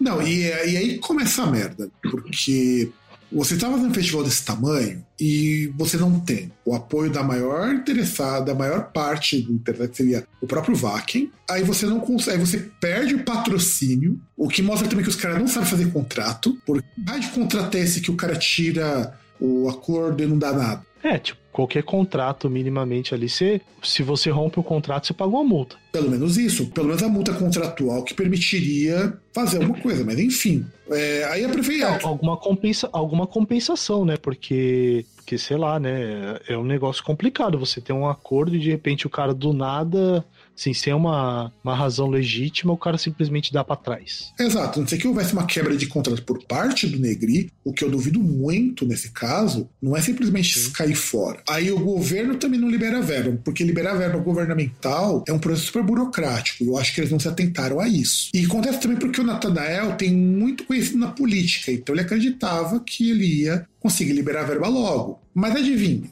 não é tão rápido liberar verba para produção de show. Eles tinham que ter. Eles não podiam ter feito as coisas sem ter o dinheiro na mão. E aí o festival estava ficando maior do que os recursos das duas produtoras. A grande questão é essa. E olha que tanto a Negri Concerts quanto a Lamparina não são produtoras sem dinheiro. Tanto que o... os rolos vão acontecer, e também não só por conta de pagamento, mas principalmente sem dinheiro, metade das coisas vão para o vinagre.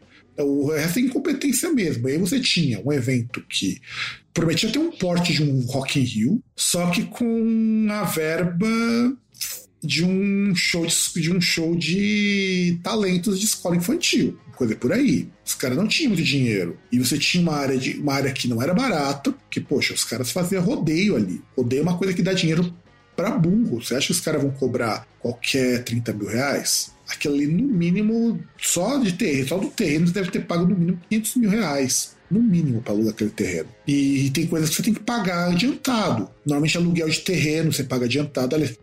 Aliás, quando você vai fazer show, tem coisas que você paga antes. Já prevendo que você vai. É, é, tem muita. Assim, tirando muitas vezes as pessoas que vão trabalhar no evento, uh, o que você pega ali de infraestrutura, você paga antes muita, muita parte dela, sim. Você paga muito. Tem, primeiro aluguel. O aluguel tem que pagar antes. Não pode ficar devendo aluguel, senão acaba nem aluno. A, não ser... a, a, a parte de montagem ali, por exemplo, de estrutura, iluminação, som, essas coisas, alguma parte você tem que pagar antes. Normalmente a equipe, pode- ela- normalmente a empresa paga antes. Normalmente. Hum. Mas há acordos que se paga depois do show, mas eu- pelo que eu sei, se paga Não, então, antes. mas, mas geralmente você paga uma parte antes. Você não pode. Você dá um adiantamento. Mas aluguel tem que pagar antes. Você, tá- você até paga. Sim. As taxas de água e luz tem que pagar antes, prevendo o quanto você vai gastar.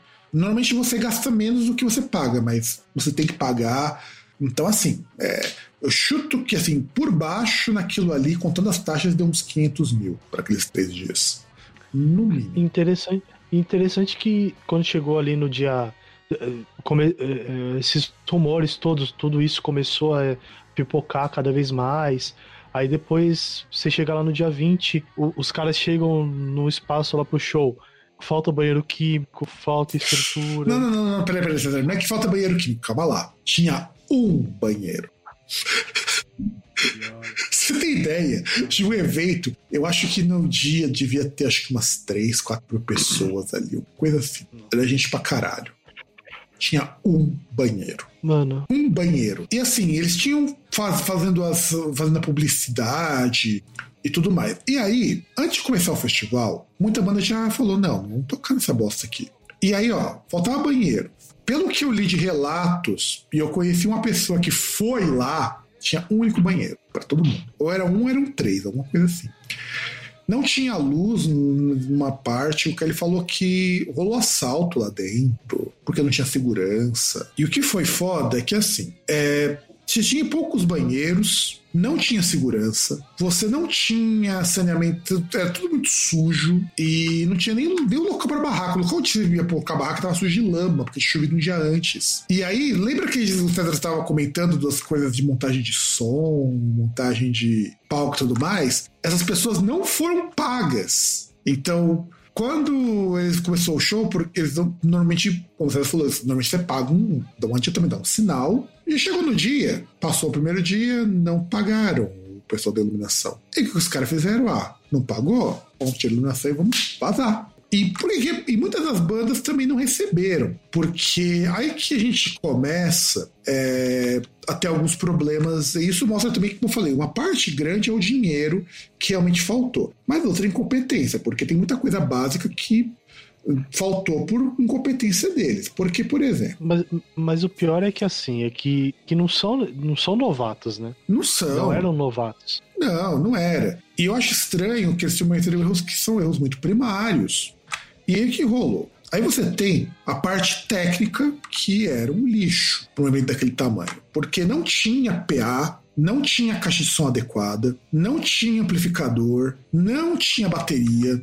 Tanto é que bandas como, por exemplo, Blind Guardian, One Tracks, o Udo, viram aquele equipamento e falaram: não vou tocar com esse lixo, cara. Porque tem uma coisa, eu acho que agora vale a pena falar uma coisinha que a gente sabe. Quando você contrata a banda, na maior parte das vezes você recebe uma lista de equipamento que tem que ter no teu show. Sim, porque eu já vi contrato de banda.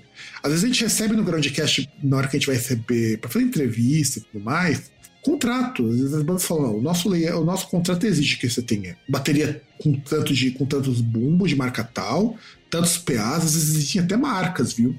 Até marcas. Porque em boa parte eles trazem. Músicos muito grandes, tipo Kiss, tipo Iron Maiden, eles trazem o equipamento deles. Cobra mais caro o show, inclusive. Mas a maior parte não faz isso, porque é muito caro trazer. E, e, e- é até aquela questão, né? Como tinha aquela lenda do Ed Van Halen, dos MMs e tal, que é justamente por conta disso, né? Que ter a lista de exigências não é só a questão do rider ali, o que vai ter. Ah, eu vou ter no meu camarim isso. É, são os equipamentos básicos também que você tem que ter pro cara poder tocar, né? Não, e você tem equipamento. Algumas bandas exigem layout específico. Quer dizer, em que posição esses equipamentos têm que estar. Tanto que se você já foi em festival, já chegou aí em algum, fazer algum festival, Não.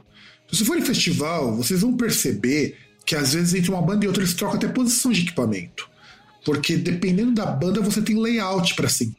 E de repente o pessoal chega e vê que o equipamento não condiz com o que diz no contrato, os caras não tocam. E pelo contrato é válido isso, porque ele não vai tocar se não tiver isso. O, pra você ter uma ideia, o Derek Sherinian do Dream Theater, na época, ele quase deixou de tocar porque não tinha um teclado de uma marca específica. Detalhe, na América Latina só tem quatro desses teclados.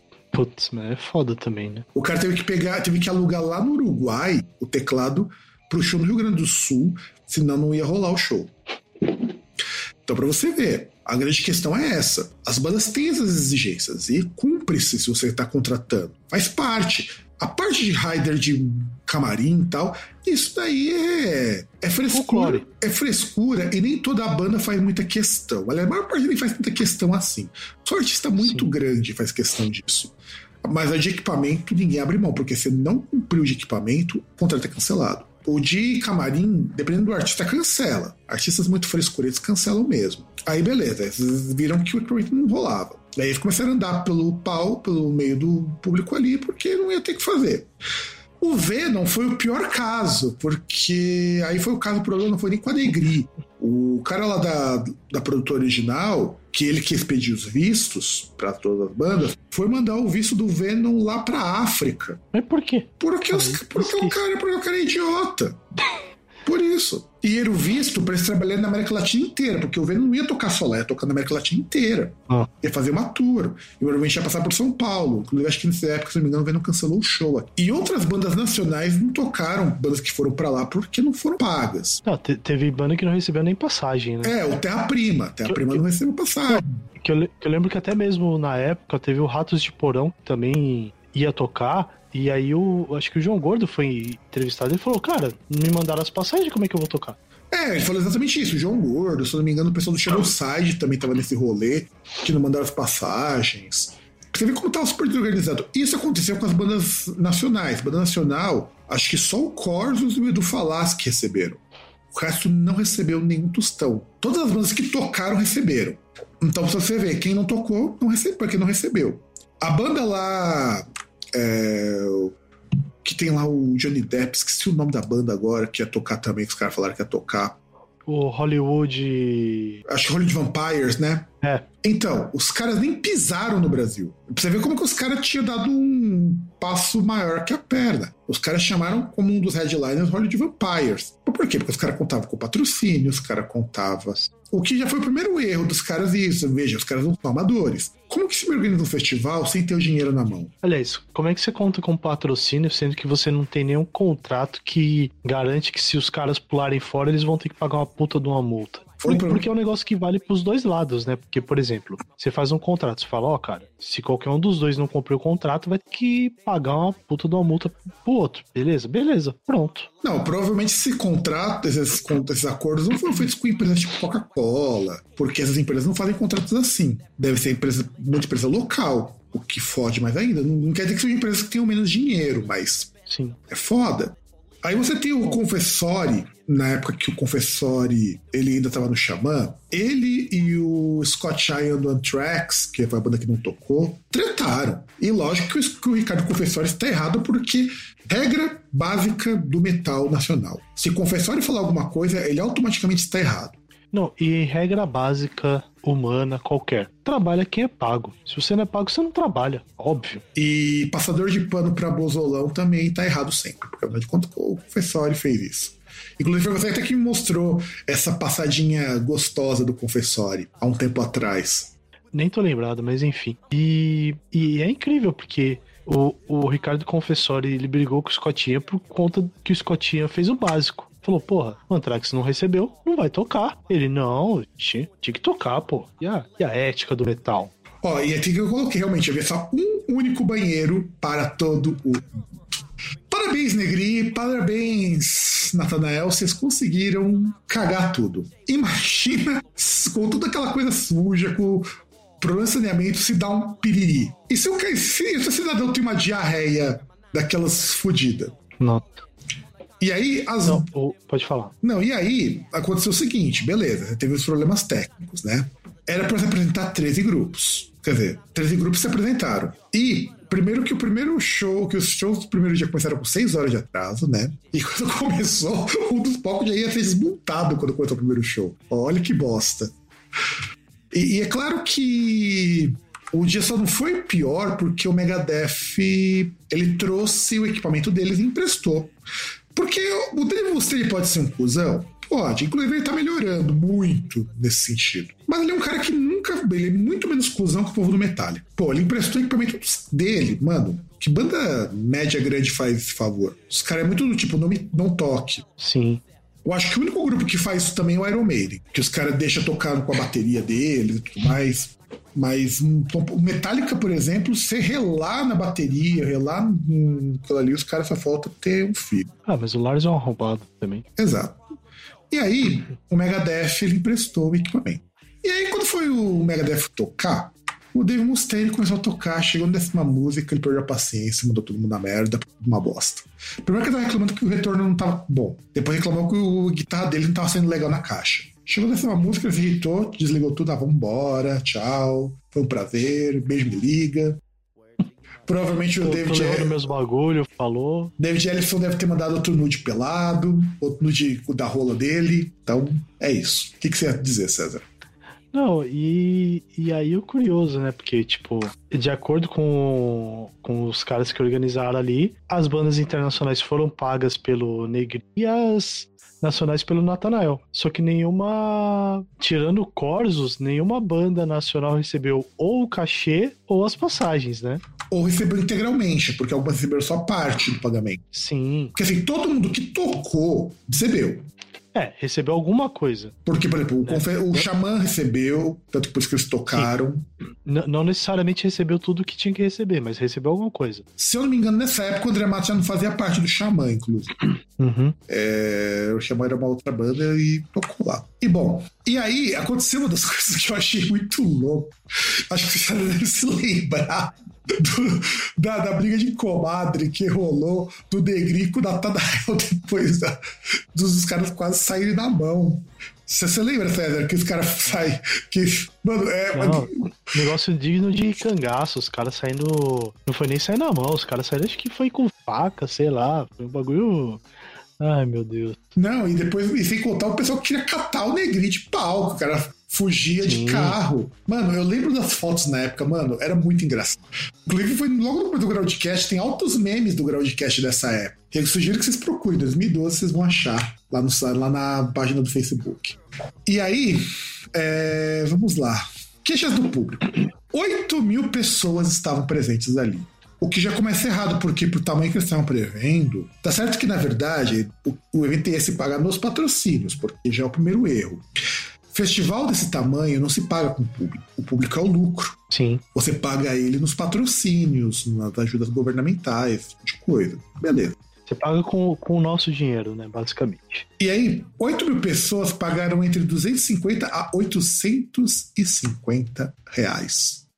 Ou, ou seja, só nisso, só nessa brincadeira, se todas tivessem pago 800, eh, 250 reais, o montante seria de 2 milhões de reais. É, não, sem contar que na verdade 250 reais do dia. Hum. Se todo mundo fosse os três dias, coisa que não foi, tinha gente que tinha pago para um dia só. Vamos pegar pela média que cada pessoa tem ido um dia só. Então, 250 por 8 mil. Faça a conta aí, César. Já que tá com a calculadora 2 aberta. milhões. Então, 2 você- milhões. então, se cada pessoa tinha sido um único dia. Se fosse um dia, 2 milhões. Agora, não foi 2 milhões que eles faturaram com esse evento. Foi muito mais que isso. Cara, então, mas aí é que tá. Com 2 milhões não dava pra ter feito essa porra? Pior que não dava, cara. Só com o que eles tiveram de gasto ali. Tudo bem que dava pra pelo menos ter feito uma estrutura legal. Não, eu, eu acho que dava pra ter feito, sinceramente. É, é, é que aquele negócio, é, É que então, se, cara. fosse uma, se fosse uma empresa só, um produtor só, eu acho que conseguia ter feito. Sabe por que que eu falo que Poderia não? ter prejuízo, mas. É porque, não, prejuízo com certeza teria. Com certeza teria prejuízo. Mas com o dinheiro que eles arrecadaram, dava pra pelo menos ter pago as bandas, feito uma estrutura e assumido o prejuízo. Tirado uma Sim. parte do bolso. Não, não, da- da- dava, dava pra ter realizado o festival. Dava. O festival podia ter sido realizado. Porque assim, faz uma média, César, de 500 reais vezes esses 800, 8 mil pessoas. Vê quanto que dá. 500 não, faz minto, faz é, 850. Qual vai ser a média disso? Divide por 3. 850, qual vai ser a média de 850? Entre 3, eu acho que vai ser 400 a média. Du- 283. A média? 83. Essa é a média? Multiplica isso por. pela. Eu tô pensando naqueles caras que foram um, que foram dois, aqueles caras que foram os três. O cálculo, na verdade, não é esse, mas vamos fingir que seja esse. Se for isso, dá 2 milhões e 266 mil, quase 2 e 300. Pelo menos, mas Eu acho que foi um pouco mais que isso. Eu chutaria uns 2,500, 2,600 por baixo. É, eu acho que deve dar, dar, dar até mais que isso. Eu acho que menos de 3 milhões não deve ter sido. Não, mas vamos chutar 2,500 por baixo para sermos assim mais conservadores. Tirando os impostos, que ele tenha ficado com, sei lá, 1 milhão e 800. Sim. Dá assumindo os prejuízos para ter pelo menos dado uma estrutura legal e pago as bandas e tirado um pouco do próprio bolso. Sim. Dava pra ter realizado o evento.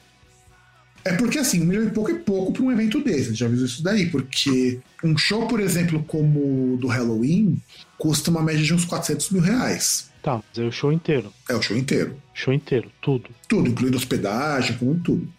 Então, mas se você for pensar é o seguinte, tem muita coisa ali que você vai pagar uma vez só. Concorda? Sim, tipo, sim. amplificador, essas coisas, você não vai ficar trocando toda hora, você não vai comprar vários. Vai comprar, você vai alugar um. Não, você aluga, tipo- não, você aluga alguns, né? Porque você tem que trocar de vez em Não, quando. não, um, um eu digo assim, o que você vai alugar, você vai alugar uma vez e vai ficar lá até o fim do evento. A não Sim. ser que o- haja uma quebra, coisa do tipo. Palco, iluminação, tudo isso paga uma vez. Então, sim, com 2 milhões dava pra ter feito esse show. Ia dar lucro? Não, mas dava pra ter feito. Assumindo algum prejuízo. Sim, talvez eles tivessem que tirar do bolso, não sei. Eu, eu não sei quanto que eles pagaram no, no espaço ali, quantos, eh, aliás, quanto eles deveriam pagar, porque eles não pagaram, né? Porque uma das coisas que a galera que foi lá pra tentar passar os três dias foi despejada do local que não tinha pago o aluguel do espaço. Exato, cara, exato. É, não tinha segurança, não pagaram o local. É, primeiro que você tinha, ó, você teve seis shows no primeiro dia. Seis shows não, você teve dez shows no primeiro dia. E você teve três shows no segundo. Com o público invadindo, teve furto e tinha gente que tinha que sair do local para comer, porque não tinha lugar para lugar pra comer lá. E aí ia ter lago artificial, stand de tatuagem, mercadinho, e, inclusive, e até ia ter linha de ônibus pro festival, tipo o que acontece no, no Lollapalooza e o Vakin da vida. Como acontece no Rock in Rio também. É, exato. E aí, beleza, não rolou, rolou três shows, o pessoal ficou muito puto e domingo acabou o evento, né? E aí, no, o pessoal tudo foi tudo pro aeroporto e pra rodoviária, depois de ser expulso, né? E, e o pior é que as empresas que foram contratadas para divulgação, inclusive uma da, do grupo Sua Cidade, né? O, o grupo Cidade de Comunicação Cidade de comunicação. teve problemas porque eles omitiram o caos que estava lá. E isso fez com que eles tivessem é, problemas judiciais com isso. Tiveram que responder, sei que não deu nada. E, e, curiosamente, eu até deixei um bannerzinho do que, que era para ter no, no, Metal, no, no Metal Open Air, né? Só para só pra desencargo de consciência, para a gente poder ver e se deliciar com o que teve porque recebeu, né? Ó, era pra ter o Red Hunter de si, cancelou. Hangar cancelou. Não, então, então, então, que assim, só, só uma coisa até pra deixar as pessoas cientes, né? E- Ele era pra ser mais ou menos um negócio que é igual O o... Vakin, igual o Vakin, são três palcos. Não, não, não, não, não, mas por exemplo, pensando no Brasil igual no no Lollapalooza, são três palcos que iam ter a- as as atrações a cada dia, né? São três dias, além das outras atrações ali que festivais desse tipo têm, e lá prometeram que ia ter, mas não teve nenhuma delas. E os palcos, Roddy James Dio, meu Deus do céu. Nessa época ele já tinha morrido. Palco Cliff Burton, que também já tinha morrido há muito tempo. E palco El Diablo, que eu não sei porquê, sinal. Faz sentido? Nenhum. Não. Aí você teve, era pra ter Red Hunter de si, não teve, Hangar não teve. Aí teve o Almar, que é do Falasque. Depois teve o Shaman. Depois teve o Destruction e o Symphony X. Ok. Aí no palco do Cliff Burton, teve o Dark Avenger, que é a banda nacional, ter- que recebeu pra tocar, e acho que aí a banda é do Nordeste, então não precisa pagar passagem. Exciter, o Orphanage Land, lá de Israel, o Anvil, o Exodus e o Megadeth, mas que não tocou até o final. E o palco ao diabo Isso, não teve isso, não, ninguém. não, não. E, e só, e só falando, nesse. Esse foi o único palco que teve todas as bandas. Exato. O palco Diablo, que não teve ninguém, ia tocar Terra Prima, depois o Ânsia de Vômito, depois o Drown, e após o Megadeth ia ter um show do Fetish Dolls e o Furia Lo- Lover, que eu não faço a menor ideia do que seja isso. Mas eu tenho quase certeza que deve ser uma banda bem ruim. É no dia, no dia seguinte, né? No palco Ron Dennis Dio. Era pra ter o Obscure, que é nacional e não foi, porque não recebeu. Legion of the Damned. Depois era pra ter o. Acho que é Glera X. Mas pode ser que eu esteja enganado. Depois era pra ter o UDO, que não tocou. Depois o Blind Guardian, que não tocou. E por último ia fechar o Rock Hall Stars, que nem pisou no Brasil. Acho que só o cachê dos caras ia dar um milhão e meio. Nossa senhora. Com os, os caras que iam tocar nessa banda, você acha que vai cobrar quanto de cachê? Ah, eu nem convidaria esses caras, só pra começar. É, eu também, também não entendi a razão de convidar esse pessoal. Aí ia ter o Stress, não tocou porque não recebeu. O Corsus, tocou. André Matos caiu fora, porque acho que nem foi, porque também não tinha recebido as passagens. Grave Digger caiu fora. E o Anthrax, que ficou só andando por lá, porque tava uma bosta e acho que eles receberam. Expose Your Hate, que é nacional, não tocou. Ácido tocou. E após o Rock All Stars, que não teve, ia ter Fetish Dolls e o Carro Bomba. E no domingo, que não teve o show, ia ter show do Atômica, do Matanza. Bom, mas isso daí não faz falta. Não, até, até o Matanza não foi. Tem até os caras. Tem esses arrombados. Torture Squad, Ratos de Porão, Fear Factory e ia terminar com o Saxon. Depois ia ter Motor Rocker. Puta, mano, Motor Rocker é muito ruim, meu. Depois ia ter Otep, os caras estavam ousados, hein? Obituary, Dio Disciples. Você sabe que Dio Disciples é, é muito estranho, porque Dio Disciples os caras tocaram no palco Ronnie James Dio. Quer dizer, no palco Cliff Burton. Faz sentido? Nem. Você vê como os caras são organizados. Annihilator ia tocar o Venom, que isso foi pra África. E depois ia tocar no El Diablo Megahertz, os caras trazeram uma banda de metal industrial lá, da, dos Estados Unidos. O Unearthly, que nem existe mais agora, a banda é outra coisa, o cara fizeram outra coisa. O Semblant, que aí nem sei se essa banda existe. E depois do Venom ia ter Fetish Dolls e, e o Baranga. Incrível que esse Fetish Dolls eu acho que devia ser do Nathanael, porque tá em todos os dias. Deixa eu descobrir o que é o Fetish Dolls, cara. Não é possível, cara. Eu tô achando que devia ser dançarina Fetish Dolls. É, dançarina. Hum? É dançarina. É minha... dançarina? É. Ah, tá. Inclusive, Fetish Dolls é umas moças lá do pessoal da, do X-Plastic, que é o pornô alternativo. Ah, tá explicado. Que faz suspensão e tudo mais. Seria interessante, confesso comigo que seria interessantíssimo. Mas, bicho. Metal Open Air é, foi é. Incrível. Não, incrível. Não. Como que um evento desse dá errado, né? Não, sem contar que o Natanael e o Negri se livraram das acusações. O, saiu, acho que ano passado, ano retrasado, que eles foram inocentados. Ah, mas as acusações, um fez contra o outro, né? Isso não, mas é, não é só isso. Teve coisa da, de problemas de negligência do, da Defensoria Pública. Aí eles entenderam que Caramba, eles, fizeram, como? eles fizeram o que era possível ser feito. Porque faltava infraestrutura, faltava um monte de coisa. Tem é, muito problema ali. Eles fizeram o que podia ser feito. Eles fizeram que organizar o bagulho, eles tinham que fazer, porra.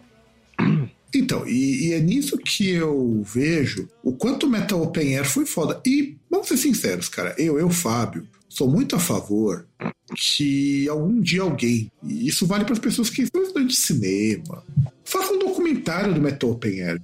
É sério. Tá fazendo a pauta. É, não, não, não, faz igual aquele. O, o Tonho da Lua lá com o Chateau, né? é.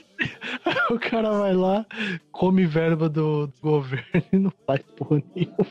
Faz negócios malucos. Não, não, não, não. Eu falo de fazer esse documentário porque por mais galhofa e problemático que seja, ele é um grande exemplo, ele, ele faz parte da história do, da música metal no Brasil, até porque são dois produtores experientes que fizeram uma bela de uma cagada. Aliás, isso mostra uma coisa que agora tem dado uma melhorada, sei lá, antes da pandemia, nos últimos anos até melhorou bastante. Mas uma coisa que eu vi reclamando é que o Brasil era extremamente amador em termos de produção de eventos dos anos de 2012 até 2016, na verdade, entre 2005 até 2015, mais ou menos, o Brasil tinha muito amador. Cara, os shows eram muito, você, eram caros, você pagava caro para pra ir num lugar apertado, passar mal. E não é assim, sabe? Eu entendo que as coisas aqui são mais caras no Brasil mesmo, porque a gente paga em dólar. Eu entendo que de repente eu não vou conseguir pagar 20 dólares num, 20 reais num show, como eu pagaria 20 dólares nos Estados Unidos, mas eu não acho justo cobrar, sei lá, 150 conto num show que não vai valer 150 Ó, é, eu, eu, eu posso só citar uma das, das reportagens da época? Pode. Ó, após fracasso, ó, isso aqui no G1, tá? Após fracasso, produtor de festival diz ter sido sequestrado e agredido. Ah, eu vi isso daí, que ele tomou uns tabef. Tem Eu foto. vou, vou até mandar o link, vou mandar o link pra você. Eu vi as fotos. é- é- no, no post, cara. coloca no na Vou pauta. colocar na pauta aqui. Eu lembro, isso que eu queria, que eu queria lembrar. é, ele publicou até no Instagram isso aí. Que tinha as fotos. É que aqui não vai ter, mas tinha foto É. disso. Felipe Negri diz que foi vítima de crime a mando de produtor local. Em nota sobre cancelamento do Metal Open Air, Lamparina nega episódio. Não, os caras saíram de Ele best. publicou no Facebook. Não, mas a foto dele sendo agredido saiu no Instagram. Ah, Eu lembro que fui eu que compartilhei Ai. depois com vocês lá. Que te deu muita risada. Isso foi alguma coisa do grande cast que a gente passou muita risada desses episódios do Negri. E assim, e o Brasil era muito amador em termos de eventos, sabe? Tanto que o Negri depois ia produzir um show do Destruction, que não rolou. Porque o pessoal começou a pilhar tanto. Tem banda que não toca, que não, ia, não, to, não toca no Brasil se o produtor for o Negri. Não sei como ele tá tá agora. certo, Eu não sei como, tá certo. como ele tá agora. Ah, eu não sei, não faço ideia. Olha, eu, eu, eu, eu, eu vi essa notícia porque eu vim fazer uma busca no Google rapidinho. O- os dois primeiros links que aparecem aqui com o nome dele são do jusbrasil.com.br. Hum. O, o primeiro ele já manda aqui, ele já fala: ó, o Jus Brasil encontrou 38 processos nos diários oficiais. A maioria do TJ São Paulo, seguido por TJ Pernambuco. Ai, meu Deus. Não, mas ele tem processo, muito processo por conta de ingresso que não foi devolvido aqui. Então, assim, eu não sei que fim que deu Negri agora. Eu acho que ele ainda tá produzindo show, um outro nome. Eu sei que ele, o produtor ele mudou de nome um tempo. Descobriram e dedaram. E deve estar que produzindo show. aqui, ó. Consulta CNPJ de Luiz Felipe Negri de Melo, Negri Produções Artísticas. ai, ai. Então, quer dizer, se ele tem CNPJ ativo é porque ele ainda produz evento. Ó, por exemplo, tem aqui. ah. Não, a empresa dele continua, tá aqui, ó. Possui 10 anos, 3 meses e 12 dias. É, a empresa dele foi fundada em 2011, em 2012 se foi quando deu o rolo. Ele com certeza produz show. Sim, continua. A empresa Luiz Felipe Negri de Melo, aberta em 24 de março de 2011, é uma matriz do tipo empresário individual, que está situada em São Paulo. Nossa, cara, o cara é meia ainda por cima, meu. Ai, ai. Mano, é. A sua, ó, a sua situação cadastral é ativa, sua principal atividade econômica é de serviços de organização de feiras, congressos, exposições e festas. Então, quer dizer, ele é empresário individual. Ou seja, é, é o famoso PJ, né, cara? É. É o PJ. Não pode faturar muito, então o que explica por que, que deu rolo. É uma empresa que tem dinheiro. No contrário da Lamparina, que era uma empresa com bastante dinheiro, inclusive. Era, né? Porque todo o processo teve que leiloar umas coisas aí, pelo que eu li por cima. Mas, enfim. E é isso, e eu acho isso que eu acho que é importante ter um documentário sobre a Negri Concert, sobre o Aluparina, sobre esse evento, porque assim como tem no Netflix aquele documentário sobre o festival que nunca ocorreu, inclusive eu coloquei na pauta, mas não vai dar tempo de comentar, que organizaram o festival e ficou nos mesmos moldes do Metal Open Air. Se você ler na pauta, se você lê o que eu deixei, você vai ver que é o mesmo rolê do Metal Open Air, só que eu acho que é mais divertido, porque ele só se fudeu rico, na maior parte das vezes. Ou gente que achava que era rico. Nossa, mano, é. O Brasil não é para amadores, velho. Não é, não é. Pariu. E assim, Cara, ma- mas sabe o que eu acho que é pior? Porque assim, você vê um cara que faz uma porra dessa assim, um idiota como eu vê isso aqui e fala, cara, eu acho que eu consigo produzir um show, sinceramente. então, produzir show é um trabalho muito difícil, cara. Eu conheço gente que produz show, Não, claro que é difícil. gente Só que. que um retardado desse fazer uma porra dessa, o cara é MEI? né? Então, o cara como MEI produzindo show, sabe? Não que eu ache errado isso. Eu só acho que explica muita coisa. Não é um alguém que tem uma estrutura de uma empresa grande pra produzir o que queria produzir. Ah, que, que você imagina, né, cara? Porra, como é que um cara. Vamos supor que, tipo, só ele trabalhava preto. Como é que um cara vai fazer tudo isso, toda sabe, só questão de contato com todos os fornecedores, cara. Exato. Já é muita coisa. Então, eu acho que isso que é o mais que é o mais importante, isso que é o mais pontual aqui. Então, isso que a gente precisa entender que no caso do Negri Concert, ou no caso da Lamparina, deram um passo maior que a perna, tentaram ser um Rock in Rio com um milionésimo da estrutura e do dinheiro do Medina, porque o Medina tem uma equipe, o Medina tem uma empresa gigante. Os caras contaram com os ovos antes da galinha, né? Os caras, assim, se rolasse o patrocínio, se rolasse o dinheiro governamental, eventualmente poderia rolar o evento. Mas a desorganização foi tão grande que você produz o evento contando com uma coisa que você não tem. Não tem dinheiro. Sim. Quer dizer, o único dinheiro que você tem é o próprio capital das empresas. E aí você conta com, assim, você faz uma puta divulgação, porque foi gasto um dinheiro lascado. Tinha propaganda na Road Crew, tinha, acho que, se eu não me engano, teve propaganda até na rádio na Brasil 2000, se eu não me engano, ou na Rádio Kiss, eu não lembro agora. Então, tem uma propaganda forte do Metal Open Air. E eu tava até feliz, falando assim, eu tava até, embora eu sei que eu lembro que o César tinha até dito que esse festival não ia dar certo, a palavra que o César tinha dito, meu irmão também tinha dito a mesma coisa. Eu, eu botei fé de que o evento podia dar certo, mas com ressalvas. Eu falei, seria muito bom se desse certo, porque conseguir sair do eixo Rio-São Paulo. Vai ser muito legal se realmente desse certo. Porque a gente tem um abril pro rock, por exemplo, que é um evento grande. Não é um evento pequeno, é um evento, assim, comparativamente falando, ele é até maior do que a proposta do próprio Metal Open Air, o meu Pro Rock. E ele consegue ser realizado. Porque o cara organiza durante um ano inteiro esse evento. Ah, já começa que tem tradição, né? Começou com um evento pequenininho. Com, com bandas locais e tal, uma ou outra, assim, que é mais famosa. Ah, se eu não me engano, era cinco shows no primeiro Abril pro Rock, cinco, seis shows. Deu certo, começaram a entrar dinheiro, começaram a investir na própria empresa, na própria produtora, e os shows foram aumentando, até o momento que, se não me engano, o último, que foi em 90, 2019, então acho que dois ou três dias. Foi um bagulho foda, cara, foi foda. E ano passado foi online. Esse, esse ano não rolou. Esse ano não rolou. Foi online, porque tava no meio da pandemia. Quer dizer, não é que tava no meio da pandemia. A pandemia tinha começado, mas não tava aquela coisa toda e eles decidiram cancelar. Então, basicamente é isso. E bom, a gente já falou demais. Metal Open Air. Eu fui, mas as bandas não foram. Procurem os as imagens. Coloca Metal Open Air no Google e vai no Google Imagens, por favor. Deixa, eu- até ver antes de fazer a despedida, porque a gente fez meme no Groundcast também. O Metal Closed Air, se vocês procurarem, é um meme nosso. Metal Closed que inclusive quem fez foi o Fernando. Ele copiou igualzinho a fonte do, do Metal Open Air. Aqui pra mim não tá aparecendo, mas eu vou digitar Metal Open Air memes. Não, aí não aparece aqui. Mas é pra mim não tá aparecendo. Mas sem o conselho do César, porque pra alguém deve aparecer. Tem até matéria na Vice que eu acho que é interessante de ver.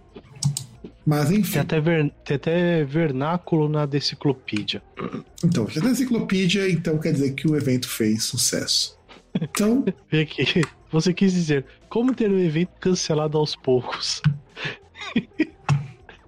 bom, e é isso, gente. É, O tempo tá estourando, nem vou falar os nossos contatos, que vocês já sabem, mas enfim, contato.groundcast.com.br, groundcast.com.br, nos procure nos streamings da vida, que nós estamos no Spotify, no Deezer, no Google Podcasts e também Groundcast no Facebook, é, arroba Groundcast no Twitter e Groundcast Brasil no Instagram. E é isso, gente. Vamos embora, porque o programa já tá mais longo do que deveria. E um grande abraço pra todo mundo. All I gave, all I found were your pictures in my songs. I just want to give my universe. All I have, all I feel is an emptiness in me. I just want to give my